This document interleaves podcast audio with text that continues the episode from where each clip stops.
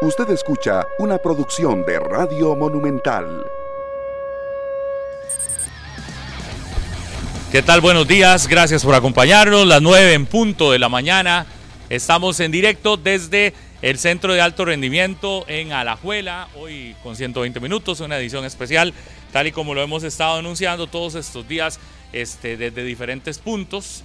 Esperamos la próxima semana también estar en el Saprisa y así en cada uno de los equipos a los que le transmitimos partidos de fútbol acá en Monumental, la radio de Costa Rica. Un placer enorme compartir con todas y todos ustedes este jueves, jueves 11 de enero a partir de las 9 de la mañana y hasta las 11 acá en 120 minutos. Eh, ayer ya dieron eh, avales, dieron licencias no todos los equipos tienen licencia al día para iniciar el campeonato nacional. Algunos están corriendo para eh, conseguir el permiso de participar en este campeonato que arranca mañana, viernes 12 de enero, y que el primer equipo en hacerlo será en competencia, será la Liga Deportiva Alajuelense ante el Sporting en el Estadio Nacional a partir de las 8 de la noche. ¿Qué tal, Rodolfo Murillo? El tema de Santos es el tema que más atrae en este caso,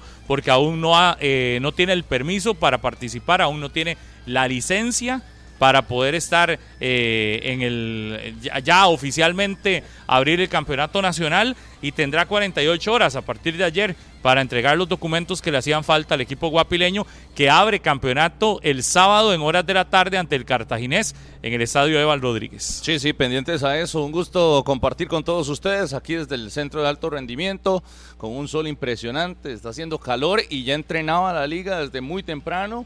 Eh, ¿Qué podemos decir? El último, el último entrenamiento ya, previo a lo que va a ser ese inicio de torneo, al igual que lo hace generalmente Liga Deportiva Alajuelense, su sesión de video, mañana la tendrá también para este inicio del campeonato nacional. Pendientes a lo del Santos, yo no tengo duda de que van a cumplir con todo lo, necesario. Eh, ya he pasado por muchos torneos con esto de las advertencias y al mejor estilo costarricense de última hora pero, con todo Pero hay, hay, que estar claros que lo de Santos, más que un documento normal, ya es una situación de, de, de Hacienda, me parece, ¿verdad? Eso hay que ver si le da tiempo. Ya he visto muchos. En todo caso, si no le diera tiempo, ¿qué sucede? Eh, podría comenzar competencia hasta que tenga todos los documentos al día. Podría ser que el primer partido no se juegue. Sí, sí tendrán que correr, porque tampoco es algo tan sencillo, porque si fuese tan sencillo, lo hubiesen presentado ya. Con, esas, amenazas escuché también de que no iba a poder empezar Guanacasteca en su casa y que no que todos los equipos que no tuvieran estadio y que no tuvieran iluminación no podían. Y pregúnteme qué va a suceder este fin de semana o qué tenemos para este inicio del torneo. Prórrogas y, la cosa funcionaba. Yo esperaría, a ver, entiendo que está pendientes algunos documentos, pero ya este capítulo lo he visto de advertencias, de señalamientos, de que la licencia llega de última hora, pero al final la hora tica es la que prevalece en el fútbol costarricense. Ojo, lo, hablo con la experiencia, porque ya he visto muchísimos casos. Puede que sí, puede que sí sea este, en donde le tengan que dar en la mesa tres puntos al Santos de Guapiles, que eso nunca lo he visto. Tres puntos al Cartaginés. Eh, al, Cartaginés. bueno, le, voy a, refrescar la memoria. no arrancó también. Y, le voy a refrescar la Liga memoria. Ascenso y en Liga Primera División. Y otro que hay que refrescarle la memoria es el, aquel caso donde el equipo de Barrio México desciende, ¿verdad? Porque no tiene documentos al día y hay un momento en el que empieza a perder puntos, a perder puntos y prácticamente tuvo una, un torneo en donde Barrio México no, no participa en la primera división y fue perdiendo puntos. Pero sí ha pasado. Lo que, lo, porque usted lo compara con el tema de... Es que todos los torneos hacen advertencias y señalan y denuncian. Pero, pero usted ha pasado... Usted eh, eh, lo, no sé, lo, lo compara con el tema de, de, la licencia para el estadio. Eso es diferente, pero es que el, en cuanto a los clubes profesionales, que de los que ellos hablan, que es eh, de primera división, que se le otorga licencia a los que ya se le otorgó, ¿verdad? Y los que, que, no, que todavía no tenían, que era San Carlos, Cartaginés y Grecia, sí se les otorgó. En el caso de los que aún están pendientes, decía el comunicado, se dicta como prevención motivada para subsanar la documentación en 48 horas, que expira mañana viernes a las 2 de la tarde. Así es. Es decir, los, según artículo 70 del reglamento de licencia, los clubes como Santos y Puerto Golfito de Liga de Ascenso, así como Garavito de Liga de Ascenso Guadalupe. y Guadalupe, de acuerdo con el artículo 14 del reglamento de licencia, la información financiera y legal es de carácter confidencial, por lo que solo esta información, por lo que solo esta información se brindará al respecto. Pero en ese caso sí les hacen falta todo el tema financiero, ¿verdad? Buenos días, sí. repito, Sí, hay que esperar visto, a ver lo del Santos. Murillo, porque pero no ya es una cosa menor. Santos. No, es a- mí no me parece menor. menor y también Nunca es es por el en el tema. fútbol de Costa sí, pero es que Rica. yo creo que hay que investigar un poco más allá de lo del Santos. Al parecer la situación se debe a un arreglo de pago que tenían pendiente por a ver, por obligaciones tributarias que ahora tendrán que poner, por, por lo menos subsanarlas. Ojo con esto, porque igual hoy podría darse o todavía tendrían mañana durante toda la mañana y hasta las 2 de la tarde para poderlo completar. Ahí el que tal vez ve con reojo esa situación es el tema del cartaginés, que es el que tendrá que viajar mañana, posiblemente a Guapiles, para encarar este partido que está pactado de manera oficial por Luna Food para sábado a las 4 de la tarde. De no poderse realizar, pierde 0-3 el Santos y le adjudicarían los primeros tres puntos al Club Sport Cartaginés. Que ojo, en el tema de goles, por si quieren notarlo, si se le dan a quién, se le dan al equipo en general, a ningún jugador específico para el tema del goleo, aunque Cartaginés sí sumaría tres puntos, Lo si que- no se puede dar. Lo que no detalla el comunicado es lo que no ha entregado Santos. no se lo puede. que no- es confidencial, sí. Bueno, eso pues, es. igual debieron haber mínimo ah, hecho una aclaración de qué tipo de documentación es la que hace falta. Lo que no hay es ese detalle. Eh, lo que es confidencial es el contenido de esa información, ¿verdad? le- legal y financiero, de hecho ahí lo dice el comunicado, Ajá. por eso es que no se no Legal se y detalla. financiero, tiene que entregarlo, no se detalla ni, ni nos interesa conocer el fondo del contenido. Lo que sí es qué documentos son los que le hacen falta entregar al Santos o cuántos documentos son. Porque si me hablan de uno, se podría decir, no, no, no hay problema. Pero es que si son varios documentos, cualquiera puede ya empezar a, a- ver, si estamos hablando de que le faltan unos 5 o 6 documentos que los tiene que emitir eh, algún ente estatal y demás, y hasta el momento no se han entregado, y hay entes estatales que tienen hasta 10 días para entregar documentos, ¿verdad? Eh, hábiles, ya uno podría decir, mira, ya para la fecha no, no, no será posible o sí será posible. Lo que sí ha hecho falta y es lo que estamos averiguándonos con la gente del Santos, si en las próximas horas eh, lo entregarán o no lo entregarán. Y ahí la- los compañeros de redacción también nos pueden eh, colaborar eh, para que durante estos dos, dos horas tengamos quizás la... actualización de la situación. Actualización, Sí, sí. Ayer decía don Mauricio Vargas, que es vicepresidente del conjunto del Santos, que estaban corriendo. Inclusive daba tintes para toda la afición caribeña de tranquilidad, de que al parecer lo iban a lograr hoy y no hasta el viernes que tienen tiempo. Esperaremos. En esto obviamente hay un trabajo minucioso de la gerencia del Santos y también de la Junta Directiva para tratar de solventar este tema. Ojalá, Pablo, por el bien del fútbol, yo ahí sí lo diría que el campeonato pueda arrancar completo y que no tenga estos, estas situaciones que si bien Rodolfo decía que últimamente no se han presentado, sí hay antecedentes, por lo menos en el fútbol nacional. Ojalá. Sí, en el transcurso del programa estaremos informándoles qué sucede con ese, que es el único equipo que de momento no tiene licencia y que arranca el campeonato el sábado a las 4 de la tarde en el estadio Eval Rodríguez allá en eh, Guapiles. Esto con respecto a las licencias, que era lo que hacía falta. Eh, también se le otorgó lo que hablábamos, el plazo se, amplía, se hace una prórroga del plazo de la iluminación, algo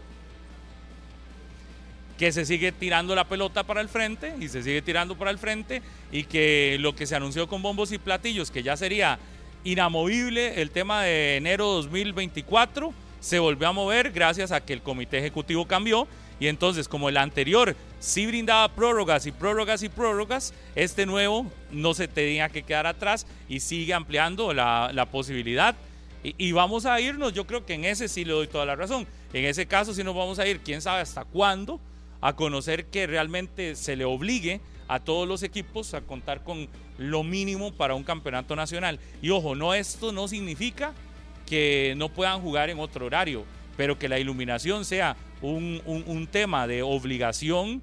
Yo creo que eso es lo mínimo que debería de tener un fútbol profesional, pero en Costa Rica seguimos ampliando y prorrogando. Ya se sabía y lo que ayer se hizo fue nada más oficializar algo que ya todos conocíamos, que era darle la oportunidad a que los equipos eh, que no tienen iluminación, en este caso dos, Que venimos de prórroga, ¿verdad, Pablo? No, no, Porque el año por anterior, digo- en febrero, se hizo Desde otra el prórroga. 2014 Estamos en prórroga estamos. permanente. Prórroga fija. Estamos en prórroga prórroga desde el permanente. 2014. Sí, por eso. Recuerde, después del 2014 es que se viene con todo el tema de las licencias y todo el tema de la de la de, de esto, ¿verdad? De, de- de- de poner reglas y las reglas todas se han ido variando. Tres meses más, tres meses menos. Y, y- simplemente lo que se pone en el comunicado, que a mí me parece también un saludo a la bandera, que se le dice a Grecia y en este caso al equipo de Guanacasteca, que tienen que ver a los obreros trabajando. Es decir, si yo veo al compañero, por decir algo, Daniel, trabajando en el Chorotega o trabajando en el Rafael Bolaños, la prórroga sigue. Inmediatamente se detengan los trabajos, se le hace una llamada de atención, pero ¿quién fiscaliza eso? Todo. Que es que licencias va a estar allá en Nicoya o va a estar ahí en Alajuela. leyeron O sea, el, el cierre del comunicado. El cierre del comunicado todavía es más preocupante con el tema de las canchas. Las si las canchas fuesen, eh, eh, eh, si- a ver, si el estado de la cancha es malo, el campeonato se tiene que realizar porque el último eh, párrafo dice, gramillas sintéticas y naturales, por encontrarse todavía en análisis y conclusión de estudios técnicos para la selección de entes certificadores, se extendió el plazo para su cumplimiento en el mes de julio del presente año. Estamos hablando de seis meses más. ¿Qué significa esto? Que las canchas estén como estén, si tenían certificación vieja, valen. Es decir, si la cancha del Rafael Bolaño no la hubieran cambiado, ¿se acuerdan? Aquella, Sí, sí, aquel claro. partido lamentable entre Cartaginés y Cartaginés, Grecia. Ese día, si, si la gente del Rafael Bolaño no hace el cambio, hoy esa cancha, por contar con certificación, en ese momento o en este momento, se tendría que utilizar en campeonato nacional independientemente del estado en el que esté. Hablamos para primera división y para liga de ascenso. ¿Por qué? Porque ni siquiera han encontrado quiénes son los encargados de hacer los estudios técnicos. ¿Cómo? Es decir, por e- eso es lo que dice. Están todavía en análisis y conclusión de estudios técnicos para seleccionar cuáles son los entes que van a ser certificadores. Primero tienen que encontrar quién va a certificar que una cancha está mala. Y Eh, Yo creo que podrían ir a preguntarle a jugadores cuáles canchas son buenas y cuáles no. Pero primero no han podido encontrar quién certifica las canchas. Esto sí es un saludo a la bandera completamente y es un irrespeto para la calidad del fútbol. Y con esto, quere- quere- con esto queremos que se preocupan con también por esto una queremos buena clasificar a, a- a- a Copa, Copa América. América. Con esto, eh, eh, esta es nuestra realidad del fútbol profesional de Costa Rica. Entonces se extiende el plazo y aquí la pregunta, porque igual todo es a través de comunicados y muy difícil conocer si no tenés chance de preguntar. Ojo, nos propusieron cuando llegaron al comité ejecutivo va a haber transparencia absoluta y total y de nuevo son puros comunicados. Vamos a ver si mañana tendremos la oportunidad de hablar con los que recuerdo que cuando estaban en campaña dijeron vamos a ser transparentes, vamos a ir a hablar, vamos a permitir que todo se hable. Pues bueno, son comunicados de nuevo. Ni siquiera sabemos si se amplía el plazo a julio para encontrar a los certificadores o para que los certificadores, valga la redundancia, certifiquen las canchas. Porque después no salen con no, que es que sí, se amplió el plazo, pero es para encontrar a los certificadores. Porque si fuera así, entonces en julio tendríamos que hablar de un, a- una ampliación de plazo aún mayor para que se defina cuáles canchas se van a utilizar.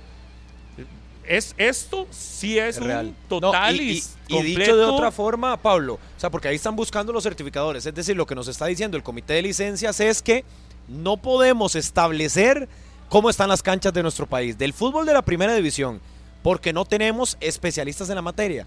O sea, por favor, pero en, pero en dónde vivimos. O sea, hay personas que se dedican a eso, hay empresas que se dedican a eso, que están trabajando de la mano, tanto a nivel de gramilla natural como a nivel de gramilla sintética. Entonces, ¿por qué no buscarlos? ¿Por qué no se asesoraron? ¿Por qué, por qué están, si la FIFA inclusive ya estuvo en el país hace pocos años certificando gramillas, mejorando la del Morera Soto, la del Ricardo Zaprisa, la del Fello Mesa, la del Estadio Nacional? Entonces, si FIFA lo hizo, ¿por qué a la Federación Murillo, de Fútbol a le no cuesta tanto? extraña, A mí no me extraña. ¿Cuánto tiempo tenemos en esto? ¿Y en qué tipo de cancha se ha disputado la primera división? A mí sí me extraña porque más bien es un paso para atrás de lo que el comité de licencias estaba aduciendo que estaba avanzando. Y yo más bien esto lo veo como un retroceso. Es que esas promesas ya tenemos años, por eso digo que uno habla con la experiencia. Ya tenemos bastantes años de estar en esto del periodismo deportivo y todos los torneos es lo mismo, de que vienen exigencias para las canchas, para la iluminación, para la parte económica de los equipos y bueno, incluso vea que todo esto va y todos los equipos creo en la primera división tienen arreglos de pago. Ni siquiera es que pagan, ni siquiera es que ya cancelaron, es que todos con arreglos de pago, de que la deuda se- la mantienen y, ven cómo la, la, eh, siguen solventando. Pero estos problemas se vienen arrastrando de- desde, que, de- desde que está en la primera división. Claro, llegaron y en algún momento dijeron, no, hay que profesionalizar el asunto, tenemos que eh, ponerle limitaciones, hacer un estándar para, para los estadios, pero hay algunos que cumplen y otros que no. ¿No se acuerda el torneo en donde le, le- le- le vetaron el Fello Mesa al Cartaginés por una gradería, por no, sé qué, una gradería? Una, que- la que tenían que pintura de las líneas amarillas. ¿Eh? Pa- Para mí es muy conveniente el asunto, muy, muy conveniente, porque veo estadios que sí, y, equipos que sí se preocupan por las condiciones, y en otros donde están eh, con faltantes graves y serios, que se supone eh, también están reglamentados, y no pasa nada, prórroga, pateemos. Pero a un equipo sí le pueden llegar y sancionar una cancha eh, en cuestión de tres días y no puede utilizar su estadio. Y uno de los mejores que hay en, en la primera edición, hasta utilizado por la selección de Costa Rica. Entonces, pero bueno, esto no es nuevo. yo estoy acostumbrado, yo sé dónde vivo. Y sabemos en el contexto de fútbol en el que estamos. Entonces, bueno, otro torneo, yo, yo creo que esto es como para aprender, como para dar un paso hacia el frente. Y, ojalá tengamos la iluminación del Chorotega lo más antes posible. Ojalá Grecia solucione también su, su problema con el estadio Allen Rillón y pueda volver a esa cancha. Pero eh, de momento yo veo muchos reglamentos, poca ejecución de los mismos. A mí el tema este de las- del, del estado de las gramillas es de lo que más se habla, es de lo que más se dan con Lo- lo que piedra. más con debería el- importar. Es como se dice, la- se pega la piedra por el pecho, ¿es? ¿Cómo es? Con una Eh, piedra hay por el pecho. Se dan con una piedra con el pecho, sí, algo. eh, ¿Cómo es? El, Sí, sí, se dan con una piedra por el pecho. Ajá, ese refrán popular. Pues tanto que se habla durante un torneo que lo más importante es la calidad de las canchas y cuando se tiene que tomar una decisión, eso es lo que nos aparece. Licencias no ha tenido la capacidad desde el año 2022 que han andado en todos estos temas 2022, 2023, ni siquiera para encontrar quién certifique las, eh, las gramillas. Ni siquiera eso. Ni siquiera quién certifique gramillas para poder definir cuáles gramillas sí y cuáles gramillas no. Y ahí, ¿quiénes son los más afectados? Los futbolistas y al final el espectáculo. Cuando me decís que en Costa Rica no tenemos ni siquiera definido quién certifica el estado de las gramillas, por favor, eso es penoso. Y eso Yo- debería ir hasta creo- en la capacidad de los drenajes, porque usted llega y me dice, no, hombre, esta superficie está perfecta. Pero ¿y los drenajes? ¿con- ¿Quién los, quién lo los ponen, certifica lo también? ponen, lo ponen en el Con un comunicado. aguacero llega y ve, vea la del Rafael Bolaños, por ejemplo. Llegan, usted la ve por encimita, si la ve así. Lo ponen bien. en el comunicado como el último punto, Ajá. como para que se pase por alto. Sí, y es no el punto más destacado, es el punto más importante de todo eso, que es decir, sí, no se le dieron eh, licencias y a algunos se les está advirtiendo y van a cumplir o no. Pero es que el punto más importante, yo creo, de todo esto es que nos están diciendo, de nuevo, las gramillas, cual sea el estado que están, no se están revisando.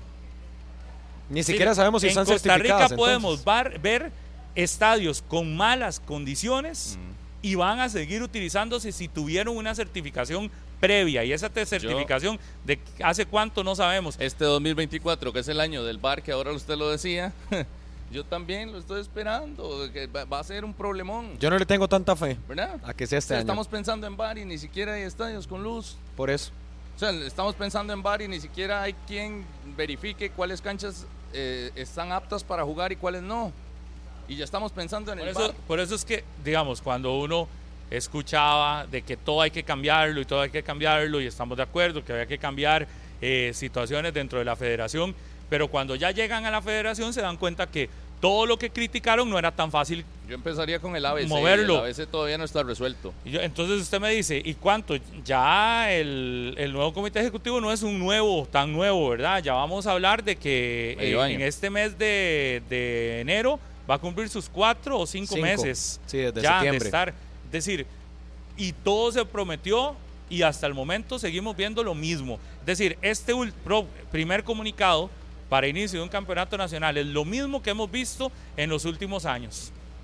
Por eso, va- vamos a ver cuándo realmente vamos a empezar a observar las modificaciones. ¿A qué sí le han hecho cambios? A las cosas más sencillas, a las cosas más básicas. Y, y esto del estado de las gramillas, bueno, en Alajuelense aquí podrían hablarlo ahora que vayamos a tener a protagonistas acá, porque imagina, imagínense nada más eh, el, el presupuesto mensual que corresponde en la liga a mantener una cancha en óptimas condiciones, o en el Saprissa, Por eso le digo, o en Pablo, el Estadio Nacional, por ejemplo, y que te digan que tu cancha vale lo mismo y tiene Eso. el mismo certificado y tiene lo mismo que una cancha que no está en buenas condiciones. Una cachetada no es para toda la inversión, para todo el recurso económico que ponen otros equipos más serios y que tienen cuidado con sus planillas en las gramillas donde jueguen en su liga menor y otros que simplemente están cruzados de brazos porque saben que les van a prorrogar, porque saben que no les van a exigir Murillo, y porque saben que pueden vea- utilizar y cualquier gramilla. Vea, vea y eso cómo no está se, bien. vea cómo se enlazan todos los temas. Un saludo a Julio Ramírez que me escribe por acá al Instagram y me pone esas prórrogas en canchas, en iluminación, nos tienen en prórrogas a nivel futbolístico, de Liga Menor, prórrogas de jugadores también.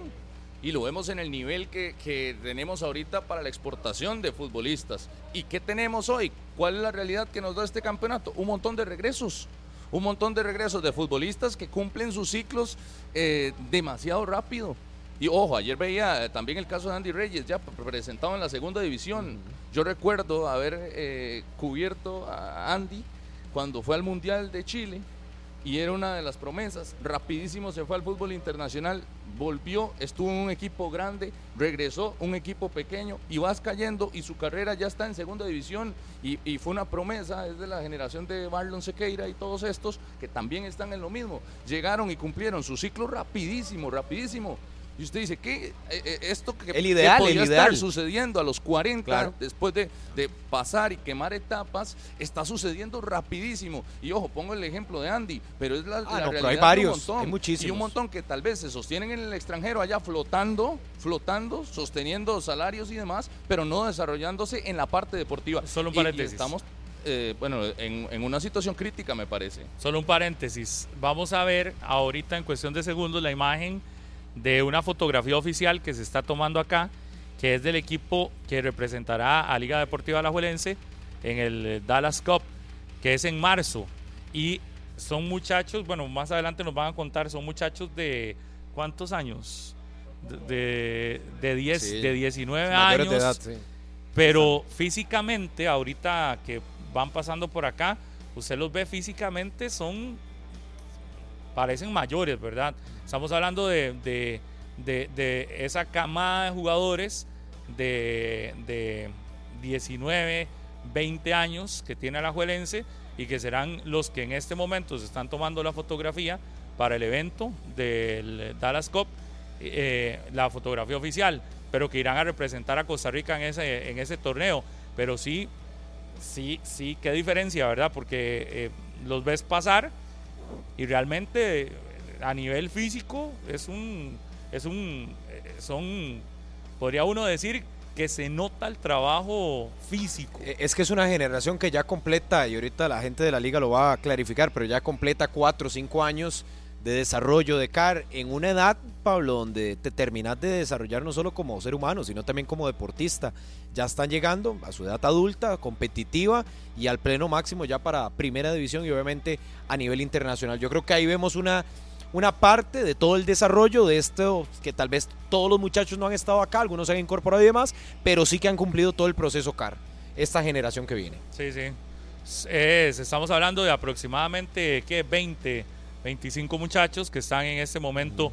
eh, y de hecho ahora más adelante don David Ibáñez, que es el director de Liga Menor, nos va a contar un poco más, porque sí es una, es una generación de futbolistas que eh, son los que aparecen, algunos de estos tendrán sus dos o tres años también siendo parte del, del CAR, prácticamente desde la apertura del Centro de Alto, de Alto Rendimiento de la Liga Deportiva Alajuelense, ¿verdad? Muchos de ellos vendrán de ese proceso donde iniciaron prácticamente con todo el, todo el detalle que se le tiene acá a los jugadores y, y el uso de gimnasios, el uso de, de todo el equipo, la alimentación que es Todo se básica. cuida. Por cierto, acá en este lugar donde estamos ubicados hoy es donde se entrena no solo el equipo, ahora veíamos a las muchachas de, de fútbol femenino, pero no solo la del primer eh, equipo de fútbol femenino, también estábamos viendo jugadoras de divisiones menores del fútbol femenino, estaban desayunando, acá eh, ingieren su desayuno, su almuerzo también y todo supervisado por eh, la parte de la nutricionista, ¿verdad? Del, equipo, del club. Cada eh, persona con su detalle de cuántas calorías tiene que ingerir que, y todo ese tipo de cosas que lo cuidan. Igual uno decía el otro día, y lo hemos eh, venido diciendo, que la liga en esto es un ejemplo. A la liga lo que le ha faltado es el título nacional, pero en divisiones menores y en otros, este, en otras líneas, sí estamos hablando de que es un equipo que, a diferencia de, de- lo que se da en el fútbol costarricense, es, es lleva todo, todo totalmente diferente eh, al resto. Vamos a hacer una pausa porque iniciamos y todavía no habíamos hecho pausa comercial, así que nos vamos al corte, ya venimos. Antes les cuento que BCR y Visa te invitan a conocer el trofeo del Super Bowl en Avenida Escazú este 31 de enero de 2024 de 4 a 9 de la noche. Divertite con grandes actividades, beneficios especiales, presentando tu tarjeta BCR Visa. Ojo esto, si quiere conocer a los amantes del Super Bowl de, de- y, y que quizás no tienen la oportunidad de ir a ver un partido o no, o, o no han tenido la oportunidad de disfrutar de cerca, pues pueden ir a conocer.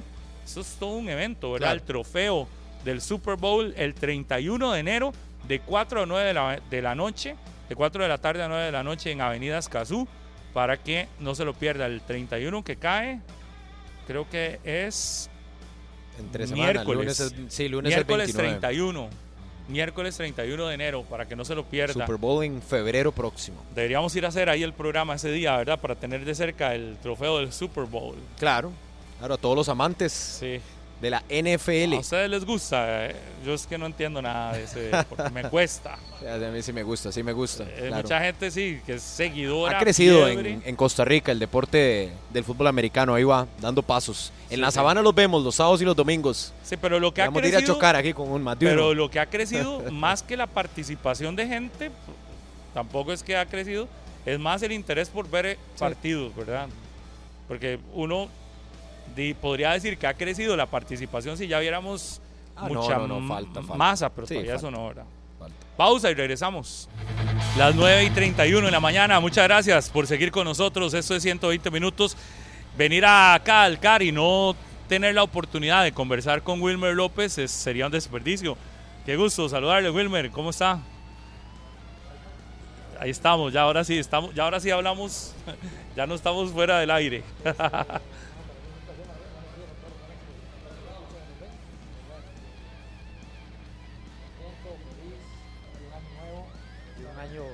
más con vida, dándole gracias a Dios, ¿verdad? Y a la cual también a todos ustedes, a su canal, a la radio y a todas las personas que nos están viendo y nos están escuchando, desearles que todo este año sea de muchos éxitos y bendiciones para todos. Fuera de micrófonos estábamos recordando 15 años se cumplen este 2024 del- de la última vez que se puso los tacos como jugador oficial. Sí, sí, ya el 22 de, de junio, es el, este, cumplo los, los 15 años, ya estamos, estamos cerca otra vez de, de eso. Este, un partido inolvidable para uno por todo lo que se vivió, ¿verdad? Y todo. Y también por todas las peripecias que yo tuve que pasar para ese partido de despedida, ¿verdad? Porque yo, yo, yo tuve que, que vender las entradas, yo tuve que ir a recoger las entradas, comprarlas. Organizador, organizador. amo este, ser soy la verdad, la, Claro. la que hacía todo, pero al final la satisfacción de que el- de ver la respuesta a la gente, de cómo la gente se comportó ese, ese día, eh, el convivio de los de los de la gente que llegó a jugar con, con- conmigo, los, ami- los amigos míos que llegaron ahí a compartir.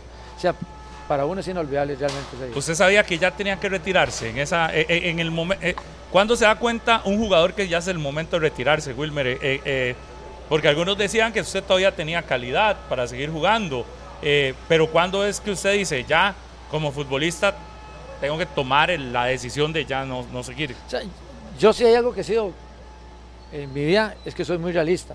Yo no soy de esos que, que piensan y creen que nunca me va a llegar el momento de la retirada o que piensan o que creen que toda mi vida voy a, ser, voy a seguir siendo una figura llamativa. O sea, yo siempre he sido muy realista, yo sé que todo pasa. Ah, y poco a poco se, se- se va apagando y se va apagando uno porque van apareciendo otras personas. Y yo creo que futbolísticamente hablando, eh, yo lo sentía y ya lo vivía yo, de que cuando ya está en un equipo, eh, llámese Carmelita o Pérez, que fue con los últimos que jugué, y no tenés una presencia tan constante dentro de un terreno de juego, chao. O sea, ya tienes que ser realista y decir, no, no, aquí más bien lo que puede estar es hasta estorbando, ¿verdad? Y dejar, darle espacio a, nuevas figuras. Por lo menos sí, el momento es eh, eh, de, de eso último, tratar de dejarle huella o, o de compartir las vivencias de uno, la experiencia de uno con jugadores jóvenes y por decirle algo, el paso mío por Pérez de León, haber estado compartiendo camerino con, con después ver la carrera que él hizo, como el caso de, de Juan Gabriel Guzmán, de Stuart, Pérez, de Gaches, Gaches, es aquel muchacho, Galles, este, mm. Eh, jugadores muy jóvenes en su momento en Pérez de León, a los cuales eh, siento que la presencia mía llegó a darles un respaldo. ¿Por qué? Porque habían algunos jugadores en ese momento eh, más, más de más experiencia en el equipo que los querían como a- achicar, ¿verdad? Si los chiquillos estos en un trabajo físico iban adelante, aquí les, les gritaban, les decían, les Que le bajaran. que le bajaran, que aquí se corrían, que la- dejando en mal. no, entonces eso, yo con eso no voy, con eso no voy. Yo siempre he sido, este, siempre fui muy bueno y yo creo que eso lo pueden decir mis entrenadores, lo pueden decir mis compañeros que tuve durante toda mi carrera. Yo siempre fui muy bueno para entrenarme y a mí no hay nada más que me moleste que oír a un jugador o alguna jugadora, en el caso que ahora que estoy como entrenador, oír diciéndole a otra o a otro compañero, bájele, no corra tanto, espéreme, eh, no nos serruche, no sea tan lavado. ¿Ah? No, no, es que siempre, siempre yo he creído que el jugador deficiente en alguna cosa quiere que los demás vengan para atrás. En Para lugar- nivelarse. En lugar de él buscar nivelar hacia arriba, quiere que los demás nivelen para abajo. Y eso a mí siempre me ha molestado. El fútbol a Wilmer López le dio reconocimiento. En todo lado donde llega uno sabe quién es Wilmer López o ha escuchado el nombre Wilmer López y marca un, un- un- una parte de la historia del fútbol costarricense. Pero esta es una pregunta poco, a ver, eh, Ojo, poco, ah. poco Ojo, común. cuidado. Ojo con la pregunta. Pero le dejó plata el fútbol a Wilmer López. Realmente, es decir, de, de- de acuerdo a la figura que en el país le representa a Wilmer López, uno diría, Multimillonario. hizo harina. Multimillonario. Va- Voy a decir una cosa. Este, las opciones que tienen ahora los jugadores son muy amplias. En aquel tiempo, se lo voy a decir bien claro, yo fui a jugar fuera del país, me fui con un contrato de tres años a jugar a Colombia, de los cuales solo estuve seis meses en Colombia, para que estemos, estén claros. La situación mía en Colombia no fue mal de patria, fue incumplimiento del otro equipo. Yo llegué y tenían que darme una plata a la semana, estaba estipulado que a la semana de llegar me daban una plata, eh, le voy a decir 75 mil dólares en aquel tiempo. Y en ese tiempo Era buena plata. Mucha plata. Sí, duré los seis meses y nunca me dieron la plata. Cuando yo llegué al equipo de Colombia y ver que 23 jugadores de 25 se querían ir del club, uno dice, ¿qué pasó aquí? Entonces, ya y eso te empieza a decir cosas, ¿verdad? De que para estar sufriendo fuera, mejor te venís para acá. Le digo esto que yo fui allá porque el que me ayudó a mí aquí, eh, a nivel de Costa Rica, eh, fue un abogado. No le voy a decir porque si no, Soleil se, mueve- se puede enojar, ¿verdad? En aquel tiempo que era el abogado que estaba más metido, Elías Soleil, era el que estaba más metido. Él me ayudó contractualmente, pero listo, hizo el contrato y después me fui yo para allá, él agarró su parte y allá a lo que Dios quisiera. Nunca, no es como ahora el representante. Hay un acompañamiento El distinto. representante de ahora está mañana, tarde y noche Sí, lo defiende ante cualquier cosa. defendiéndote, velando por tus intereses, porque el interés del jugador, de que el jugador Que si no bien, te meten de titular también llama. hacen presión, ¿verdad? hacen presión. sí, Claro. entonces, eso, eso ha cambiado mucho. Ahora tienen mucha opción porque hay muchos representantes y representantes que tienen bastante peso a nivel internacional y todo. Entonces, eh, en aquel tiempo, y uno le agradece al abogado Elías Oley todo lo que hizo, el contrato y todo, pero hey, él hizo hasta donde él tenía que hacer. Después de ahí, ya va a ver uno cómo se la jugaba y cómo uno hacía que le respetaran el contrato y toda la cuestión.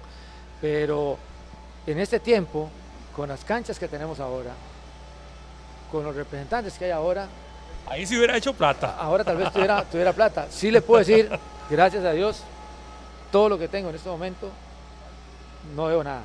Pero ¿a gracias a dónde- Dios no tengo ni una sola deuda con bancos, no tengo una sola deuda con carro, no tengo una sola deuda con nadie. Entonces, ya y todo lo que genere es para vivir. Fue a Colombia, Wilmer, pero ¿a dónde le hubiera gustado jugar? Si se hubiera dado esa oportunidad, ese Yo acompañamiento creo y que la intención de uno, de uno, Colombia es un país de Centroamérica que, que es una catapulta para ir, dar el salto al otro lado del charco, como se dicen, ¿verdad? ¿Por qué? Porque el fútbol colombiano es muy visto a nivel internacional y toda la cuestión, y, eh, o parar un salto aquí mismo a México y toda esa cuestión. Esa era la intención de uno. Yo me fui con un contrato de tres años y no era un contrato malo, económicamente hablando y todo. y Este, eh, Sí, se lo estaba bien. cumplido. Si se hubiera cumplido, pero ya, no se dio, no se dio. No se dio, no se dio, no tengo que llorar ahora sobre las cosas que no se dieron. Entonces, eh, lo que hice con mi carrera, estoy muy satisfecho, muy contento, muy feliz. Pero Por yo- ahí se me dieron este, otras opciones después. Después del Mundial. Después de, de- de venir de Colombia se me dieron como dos o tres opciones más para ir fuera del país, inclusive dos de esas fueron a la MLS y una fue a México, que inclusive Benito Flor, que estuvo aquí, este, él lo dijo, él vino una vez en aquel tiempo que dirigió México a verme a mí jugar porque la intención era de él de, de llevarme De para allá. llevarlo. Ujú. Pero en aquel tiempo que ya se volvió a dar la oportunidad de que yo saliera, recordemos que la liga acaba de vender a Froilan por 5 millones de dólares, entonces la liga empezó a, a catalogar o a valorar a los jugadores. Froilan solo hay uno, y vamos a ser claros, ¿verdad? Solo hay un Froilan en este país. Y entonces ya, ya lo tasaron a uno que si lo querían alto. vender en aquel tiempo 700 mil, un millón de dólares, y entonces ya eso también echaba ya una o dos de las dos veces ahí que aparecieron la liga por lo que cobró frenó la situación de poder uno salir nuevamente al país, ¿verdad? un jugador como Wilmer López hoy pegaría en el fútbol actual. Es decir, con sus Yo, condiciones. yo me veo y yo hablaría por las condiciones mías, Ajá. ¿verdad? Es que no Yo- ha aparecido uno similar en Yo, condiciones. yo puedo hablarle porque físicamente yo siempre fui muy bueno. Yo corría mucho, yo andaba por toda la cancha corriendo. Entonces, en la parte de ritmo de juegos, no resentiría porque hey, uno tiene la parte física. Y después la otra, hey, yo creo que con el fútbol tan sencillo que hacía yo, de parar, tocar, uno, dos, Es que como tenía dice una uno. visión O distinta. sea, yo creo que ese fútbol se acomodaría a cualquier época de, de la historia del fútbol. Y, en hace- épocas, en épocas, ¿cuál es la diferencia más marcada que ve ahora? Porque usted eh, ahora a- con familiares y eh, está metido en el fútbol, pero dice, la época de antes comparada con esta, ¿cuál es la principal diferencia o las principales diferencias?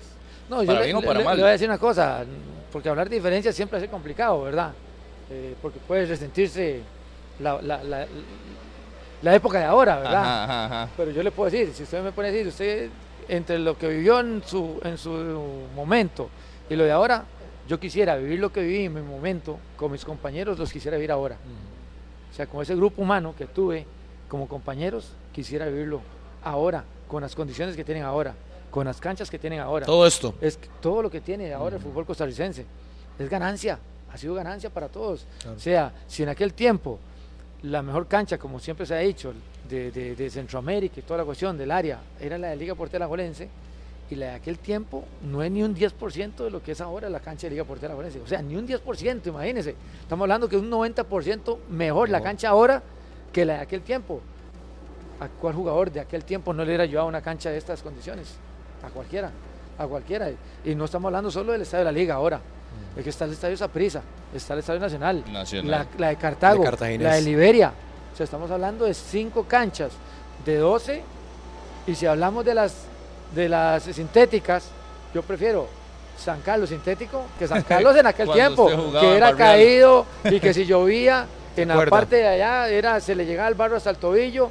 Yo, sacarse de los ojos el yo- barro. yo prefiero la cancha sintética de, de, de Guapiles que la cancha natural que tenía antes. Yo prefiero la cancha sintética de Pérez que la cancha que tenía Pérez antes. Wilmer, pero ¿por qué si las condiciones son mejores, por qué cuesta ahora encontrar más ese talento y desarrollarlo? O sea, hay un tema del mismo jugador, es decir, hay un tema individual que se está quedando de responsabilidad del jugador de tener esa hambre tal vez de triunfo. Yo creo que es un poco de todo, de jugador, de dirigentes, de cuerpos técnicos, de, de, de todos. ¿Por qué? Meto a todo el mundo porque este, ya a nivel de dirigencia, un entrenador que, que quiera darle oportunidad a algún muchacho joven, pero por darle oportunidad a uno, dos o tres jugadores jóvenes, no consiguió resultados, quitan al entrenador y traen al otro. ¿Ah?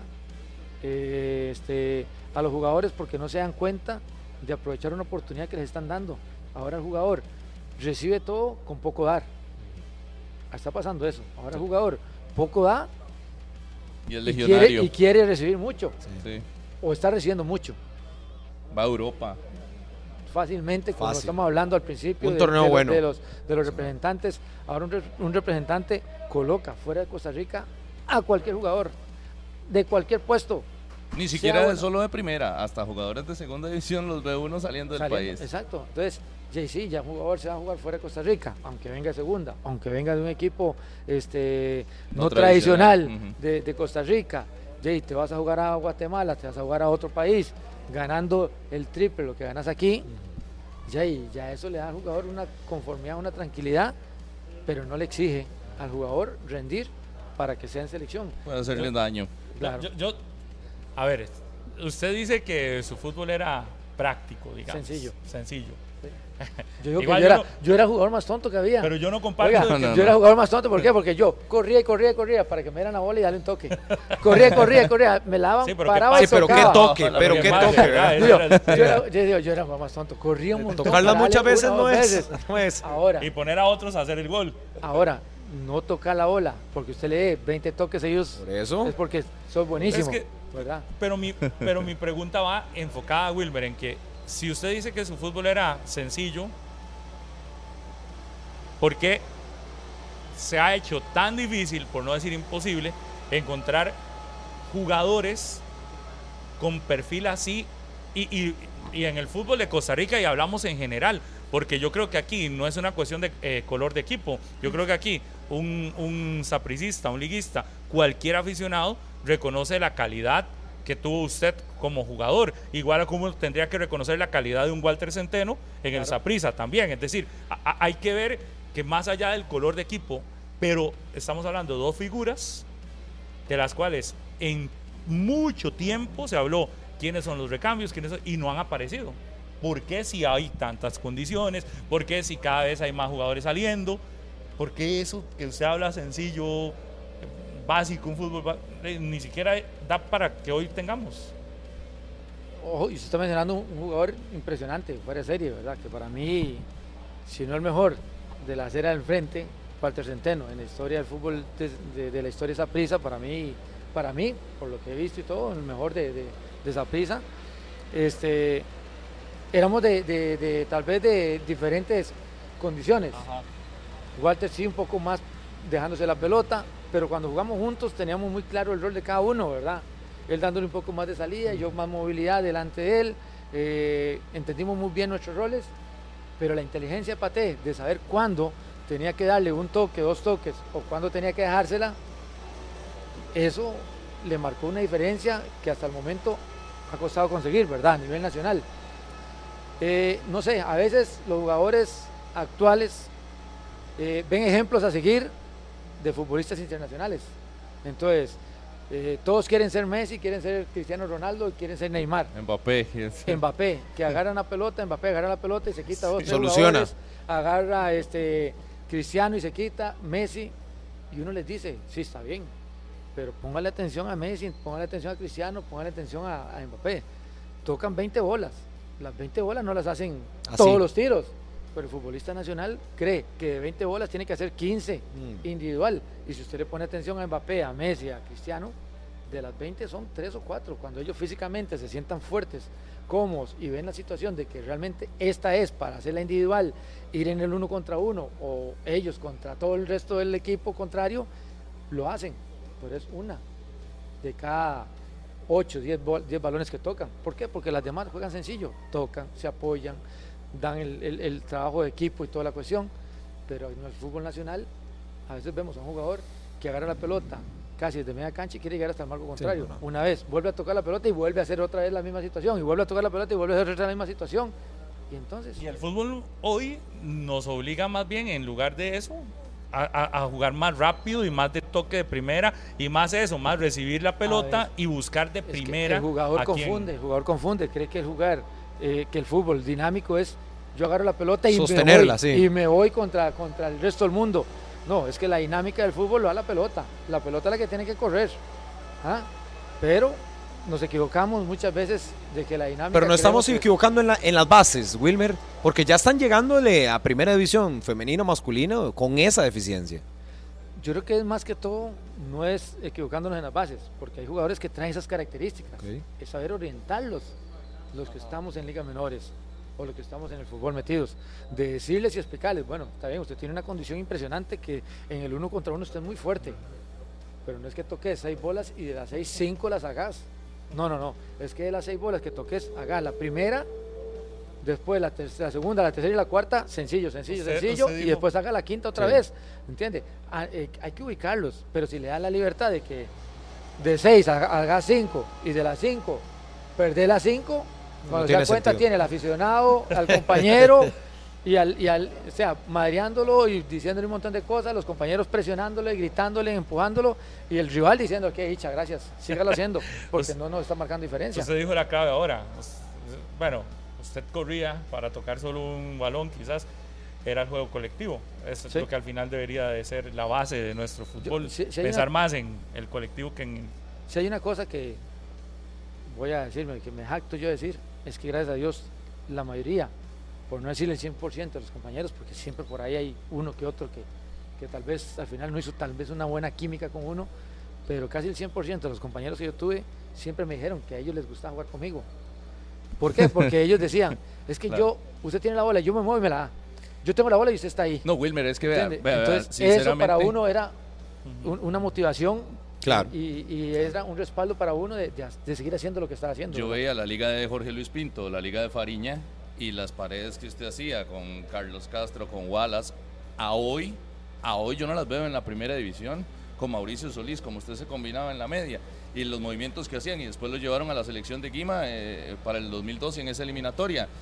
Y eh, eh, esas combinaciones y paredes que se veían tan sencillas y que ese fue el fútbol que yo de chiquillo aprendí a ver y lo veía tan sencillo, porque ustedes lo hacían sencillo, hoy no lo, no lo veo. E- e- ese colectivo, esas paredes, yo decía, el lateral se apoya con el volante y le hace la pared y le corre el espacio y listo. Ustedes lo hacían ver muy sencillo. Y, me recuerdo de esos dos, del trabajo con Pinto y con Fariña, que lo, que lo hacían de, de esa manera. Es que es sencillo. Es que es sencillo. El jugador es el que lo complica. El jugador dentro de la cancha es el que, con su toma de decisiones, complica el fútbol. O sea, recuerde que el fútbol es toma de decisiones. Aparte de ser control y pase, el fútbol al final es control y pase. Un buen pase, usted hace un buen control. Si hace un buen control, puede hacer un buen pase. Si hace un buen control, puede hacer un buen remate. ¿Entiende? Todo basa en, en eso. Pero la toma de decisiones es la principal. Y la toma de decisiones, si no es la mejor, ¿por qué? Porque a veces hay muchos factores. Factores como cuáles, yo soy el que quiero figurar. Entonces, si yo soy el que quiero figurar, yo agarro la bola y quiero quitarme a todos tres Resuelvo solo. y meter Sí, el gol. Claro. O yo quiero driblar a todo el mundo y después nada más dársela al otro porque meta el gol. Pero la hace tres, cuatro veces y no le sale ninguna. Pero él sigue insistiendo, la sigue en, que- insistiendo, en querer hacerla. O aquel que toma una decisión de, de- de- en lugar de jugar sencillo, práctico, ah, quiere tirar pelotazos ¿Tenían de 40, compañeros 50 así? metros. Eh, ya, pues, En todas las épocas hay de todo. Pero usted tuvo alguno que usted recuerde Que había que jalarle las tenía orejas. que ir al camerino y decirle, deja de ser tan... Yo le, vea, voy, a decir- voy a decirle una cosa. Yo- nosotros jugamos una vez una final contra un equipo, no voy a decirle contra cuál equipo jugamos, porque si nos pasa a ver quién era el entrenador. Yo le dije al, al entrenador de ese momento, profe, es que usted con fulanito, o sea, yo, él tiene muy buenas condiciones, tiene muy buena capacidad, es impresionante el hombre, increíble, ¿ah? porque es goleador, pero él lleva cuatro o cinco partidos de que no, no mete un gol, no nos aporta en el partido y usted lo sigue dejando los 90 minutos esperando que él en una resuelva y no ha resolvido. Y no ha resuelto, perdón, no ha resuelto. Entonces, profe, vamos a jugar Ya al, al otro día jugamos la amistad, estábamos en la concentración. Al otro, al otro día jugamos la- el primer partido de la final, de visita. Yo, profe, mañana es una final. O sea, mañana, o sea, téngalo, úselo, pero si usted ve que él no, profe, no lo aguante los 90 minutos, meta otro. Es que no le estoy diciendo a usted, sáquelo por sacarlo. No, Ajá. dele la Lo- confianza, lo evalúe. pero, o sea, tome decisiones que nos ayuden también. Terminó el primer tiempo, ni fue ni fue jugador, lo sacó y el que entró por él La rompió. entró y metió el gol. Ah, dice. Mm. Y el partido siguiente en casa metió tres. Es saber el momento y cuándo O sea, no, tomar la decisión. el que metió tres fue el que entró de Ajá, cambio. ajá, por el partido siguiente entró de titular, el que ha entrado de cambio y metió tres. Ajá. Es saber mo- eh, Ah. momentos. Es, to- que toma de decisiones igual, Toma es una toma de decisiones buscando el beneficio para el equipo. Colectivo. Y eso es lo que vamos. El Oiga. beneficio del equipo es tanto de entrenador, de cuerpo técnico, como de jugadores dentro de la cancha, que al final son los principales que ejecutan y toman sus decisiones. Y nosotros como entrenadores, diga, lo peor sabe qué es que nosotros como entrenadores dependemos de esas decisiones Claro. de ellos. Claro. Porque la mala decisión de ellos provoca malos resultados, que al final es más fácil quitar a uno, cortarle la cabeza a uno, a uno como entrenador, que quitar a 6, 7 jugadores, ¿verdad? Muchísima gente le está mandando saludos. Ay, muchas, muchas gracias por estos muchas gracias. minutos, Wilmer. Ahí estamos a la orden. Evidentemente, tenemos que ampliar luego del eh, fútbol femenino. Eso, eso sí es un, un pedir que le, le- voy a hacer a ustedes como medios de comunicación y un medio de comunicación como el de ustedes, 120 minutos, que es tan escuchado a nivel nacional todos los días.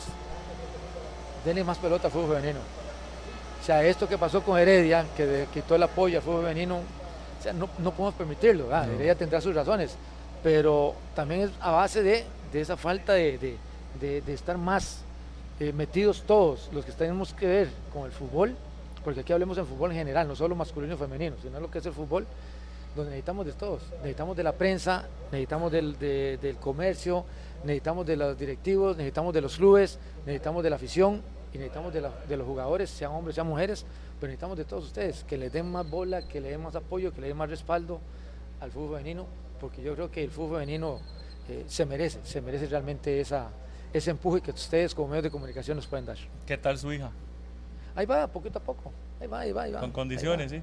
Ya, y yo no sé de decirle sí o no, el tiempo marcará la, la situación. Pero de Yo- momento se le ven condiciones. de momento la veo con ganas, la veo entusiasmada, la veo ¿Cuántos años motivada, tiene 15. Tiene 15. la Pero la luchó el sábado anterior. Ya, Luchó, ya ahí lo entró, intentó, intentó, este, buscó. ahí, ahí van, ahí vamos. Y, no, entonces, y no, no presionarla más de la cuenta, porque también el nombre o el apellido pesa. sí, está siendo viva, está siendo inteligente, se está poniéndole maitre. en la, No se camis- puso en la camiseta, no se pone, porque Se es que, es que ella se llama Wisangel, tras de eso empieza con W. Uy, Si se pone atrás el W y el López, López. ya la van a sacar, ¿verdad? Que es la hija de uno. W López. Si se pone W y el de Maitre. Pero ya- no, ya querían la- que, no querían que la gente se diera cuenta todavía que Es que no es que se den cuenta o no se den cuenta, es no generarle una presión extra que no se merece ella, que la señalen o que la quieran ver porque es la hija de uno, este, sino dejarla que por sus méritos, por sus condiciones, por su capacidad, ella se vaya abriendo el, el- el paso poco a poco, ¿verdad? despacio. Así es que eh, uno como, como entrenador y como papá, si puedes darle un empujón y una ayuda, hacerlo, siempre y cuando se lo gane. ¿verdad? Y yo creo que hasta el momento, ya, y ahora que viene el torneo Copa del fútbol femenino, que empieza ahora ya el, la- el otro fin de semana, ya y yo no voy a tener 14 jugadoras. Tengo 12 en la selección mayor de Costa Rica, Ajá. más las dos panameñas son 14. Eh, tenemos una planilla de 24 jugadoras, me están quedando 10. De Van a las- tener que usar la- todas. tengo que usar prácticamente todo el alto Pero rendimiento. el torneo arrancará después de Copa Oro, ¿verdad? Torneo regular. El torneo ya, el torneo de campeonato Copa sí. El torneo de Copa es el Sí, que ahorita. empieza. Entonces, el torneo de Copa tenemos que jugarlo con la mayoría de jugadoras de, de- de Liga Menores. Entonces, ya ahí, ahí se le abrió la oportunidad no solo a ella, sino a, a muchas chiquillas que están en la Liga Menores, llámese alto rendimiento 17, ahí de nuestras bases de Liga Menor femenino. Entonces, vamos a tratar de darle oportunidad a la mayoría para que puedan eh, dar esos primeros pasos. Tiene que ver a la nieta del Chunche. Que No, se me es- fue el nombre ahorita. Amanda. Amanda. Sí, sí. Qué Amanda ya buena. la, ya la he tenido yo. Qué yo ya la he traído a entrenar con, conmigo en primera Está muy chiquitita todavía. Tiene la misma de mi hija. Ajá. Sí, tiene la misma de mi hija. Nada más que digamos, para los 90 minutos por la vida no la lleva uno Ajá. porque uno trata de llevar en posiciones donde uno le, le están haciendo falta, ¿verdad? Hay otra. Este, entonces, Alana. Alana es la más chiquita. y falta Ama- la chiquitita. Amanda la más, la más grande, tiene Ajá. 15 y Alana la chiquitica. La sí, sí, sí. chiquitita, Alana la llevaba a los a conexión y a todo lado. Pega más duro que Rodolfo. bueno, no es muy difícil. No, de verdad. No, ve. Pero, Wilmer, muchas gracias, Muchas gracias por estos bien. minutos. Muchas Siempre gracias. un placer. Y un placer para mí bien estar aquí con ustedes en 120 minutos. Muchas gracias. Perfecto, gracias. Fandeli, les cuento, Fandeli lanza la nueva línea de abrasivos en corte y desbaste, grano cerámico, mayor poder de corte, alta productividad de venta en las mejores ferreterías de nuestro país. Fandeli, por supuesto, para que recuerden también lo que tenemos el día de mañana. Atención ferreteros, este 12, 13 y 14 de enero se viene la Expo Unidos 2024 para que estén preparados ustedes ferreteros, sorpresas, productos nuevos y descuentos especiales para su negocio. No se pierdan la oportunidad de ser parte de este evento y llame a su agente de ventas para confirmar asistencia. Ya lo saben, ferreteros 12 13 y 14 de enero se viene la Expo Unidos 2024. Mañana estaremos con bastante información de esta Expo Unidos en Alajuelita, Ferreteros, para que vayan también y se unan. Si usted es ferretero y escucha o ve 120 minutos, Imagínense. le invitamos a que mañana se llegue a la expo. ¿Sabe por qué? Porque mañana va a estar el programa en vivo allá, desde, desde Alajuelita. Entonces, en la Expo Unidos Ferreteros. Expo Sí. Unidos. Expo Unidos. Expo Unidos para todos los Gracias a Unidos Mayoreo, por supuesto. Así, mañana estaremos allá. Don David Ibáñez es el director de la Liga Menor de Liga Deportiva Alajuelense, que ahora estábamos viendo la fotografía que se estaban tomando los muchachos que van para la Copa Dallas. Eh, 19 nos decían, entre 19 y 20 años, ¿verdad? Son esas edades. Eh, Los 2005-2006, sí. y ahorita estábamos hablando de ellos y los veíamos un poco. Y de hecho, la primera gran pregunta, don David, y primero bienvenido a 120 minutos, es, es esos, todos esos muchachos, ¿cuánto tiempo ya tienen de estar acá en el CAR? Algunos, bueno, en promedio. Hay sobre todo la, creo que es la quinta esta de los 2005-2006, que creo que son los que este año cumplirían algunos cinco años ya en el, El CAR. proceso Desde el completo. inicio, sí. Esta camada es la que inició el proceso, seguramente cuando con Agustín Lleida y, y Vidal Paloma iniciaron, ¿no? Eh, llegaron aquí y empezaron el proyecto deportivo. Pues, ah, y estos son los que llevan todo el recorrido, ¿no? Que se podría decir que es un poquito la, entre comillas, a lo mejor la joya de la corona, ¿no? Y pues bueno, por eso ahora pues viene este torneo y tratamos de, de- y ha coincidido que es justo esta camada y esta añada y a ver, ojalá que, nos vaya muy bien. Por eso la, la pregunta de cuándo habían iniciado, porque, eh, y lo hacía en la referencia ahora físicamente, ves un muchacho de estos y es más grande quizás que muchos jugadores de primera división del fútbol de Costa Rica en cuanto a, a- a la parte de contextura física. Sí, así es. Yo creo que, que esto, que estos jugadores, ¿no? A- uno ya hay el trabajo detrás.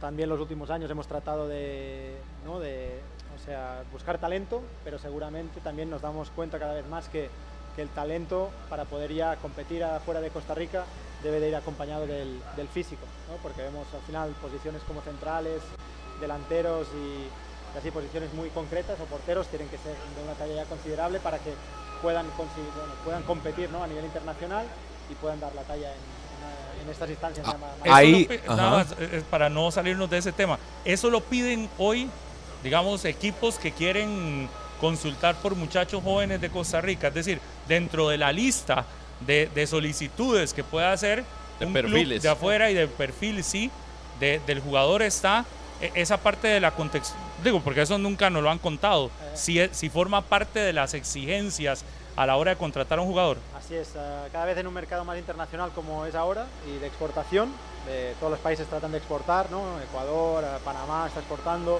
México también, ah, ¿no? y Centroamérica principalmente. Ah, vemos que esto, que en Europa o grandes clubes a veces ah, no terminan de decidirse cuando ven un jugador que no termina de, seguramente, de, no tiene un- una talla mínima, ¿no? seguramente, una complexión física mínima, porque saben que allá luego el salto es muy grande y aunque sean muy buenos les va a costar. Por eso si va acompañado de un buen físico, de, de buena masa muscular, de buena complexión física o de buen, buen tren inferior y si aparte tiene talla a nivel de, de altura en centímetros, pues esto le facilita seguramente la, la llegada y la, la adaptación y el, y el traspaso a Europa, a la, a la MLS o a Liga MX incluso. Ahora, don David, justamente sobre eso, y ligado se habla mucho históricamente en Costa Rica, y ustedes que obviamente vienen de otro fútbol, de hasta dónde se debe llegar con el tema del trabajo físico y de peso de los jóvenes, ¿verdad? Y ya vemos estos muchachos que los están referenciando. ¿Cómo se trabaja y cuál es la realidad actual del jugador? Es decir, ¿a qué edad comienza a desarrollar ya una parte de gimnasio, a tener sus horas? Y lo otro, en las mediciones, supongo que se establecen rangos de índice de masa corporal, igualmente de grasa. ¿Cómo se evalúa eso en esas, en esas edades tan tempranas? Sí, ahora, pues mira, justo esta semana hemos hecho, el lunes, martes, iniciamos con las mediciones ¿no? de, de la Liga Menor que llegaron, ¿no? regresaron el jueves, regresamos el día 4, un poquito tarde, ¿no? con una pretemporada corta, pero bueno, con las sesiones dobles y todo ya nos hemos puesto a la par y pues ya hicimos mediciones, hemos visto pues esto, que al final tienes que estar en unos entre 5 o 10, ¿no? Eh, tanto por ciento de grasa, no más.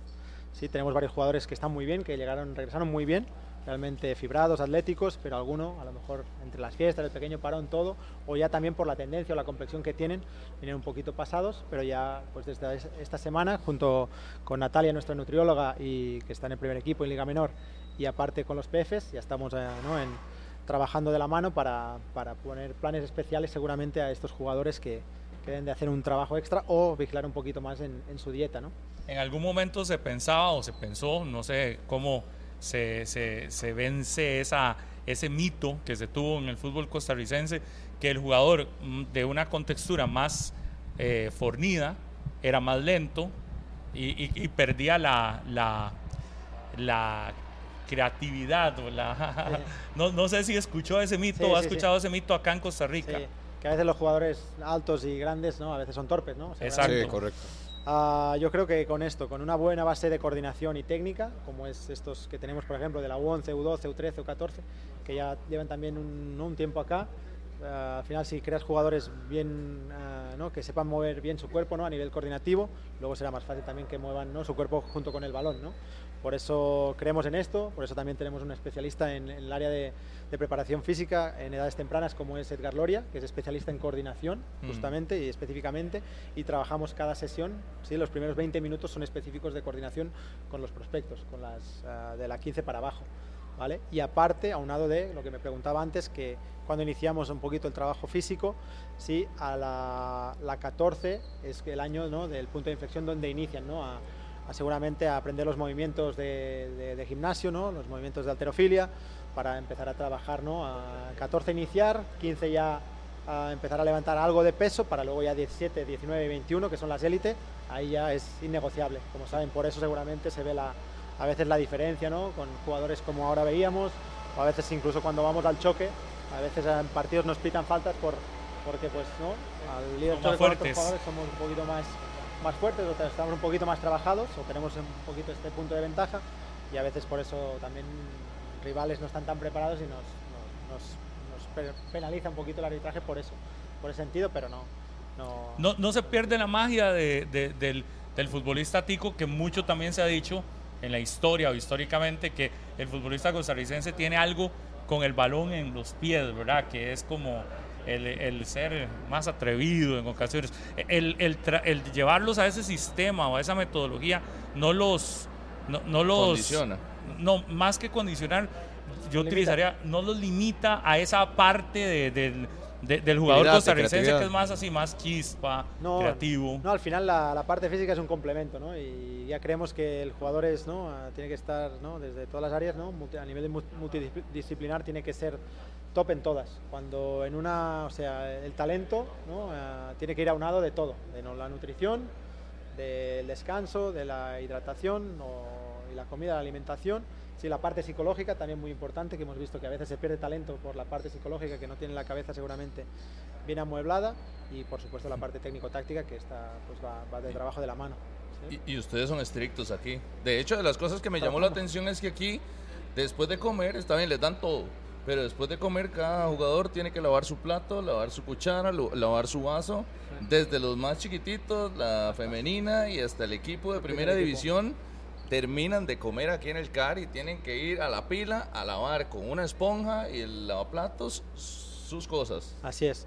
Así es, no, es una norma que también yo, yo desde que llegué hace ahora seis meses, ¿no? Un poco más de seis meses. También le toca lavar los Y platos. también me toca, también me toca, no, no me escapo, por eso hasta lavo más aquí que en mi casa, pero, pero sí que no, no, que es un buen hábito, creemos en esto. Al final creemos que el jugador, sí, eh, aparte del talento, se crea, un buen jugador se crea, un jugador que pueda llegar y consolidarse y mantenerse es a través de los hábitos, porque al final el talento sí te puede permitir llegar, pero no, no te permite mantenerte en el tiempo. Por eso tratamos desde estos pequeños detalles, ¿no? que ya la liga los tenía integrados aquí desde que creó el CAR, que cada uno le- lava su plato, lava su vaso, lava sus cubiertos, ¿sí? los deja para, para el siguiente, porque al final también el volumen de gente que, que estamos aquí en el CAR, que convivimos, que, que estamos día a día, pues somos bastantes y al final también no hay, ¿no? hay, hay material suficiente para, Y para con- dar, tan- dar abasto a tanta gente. ¿no? Con esta generación que tal vez tiene este elemento, el teléfono, ¿verdad? Y que se convierte en una ventana para un montón de cosas,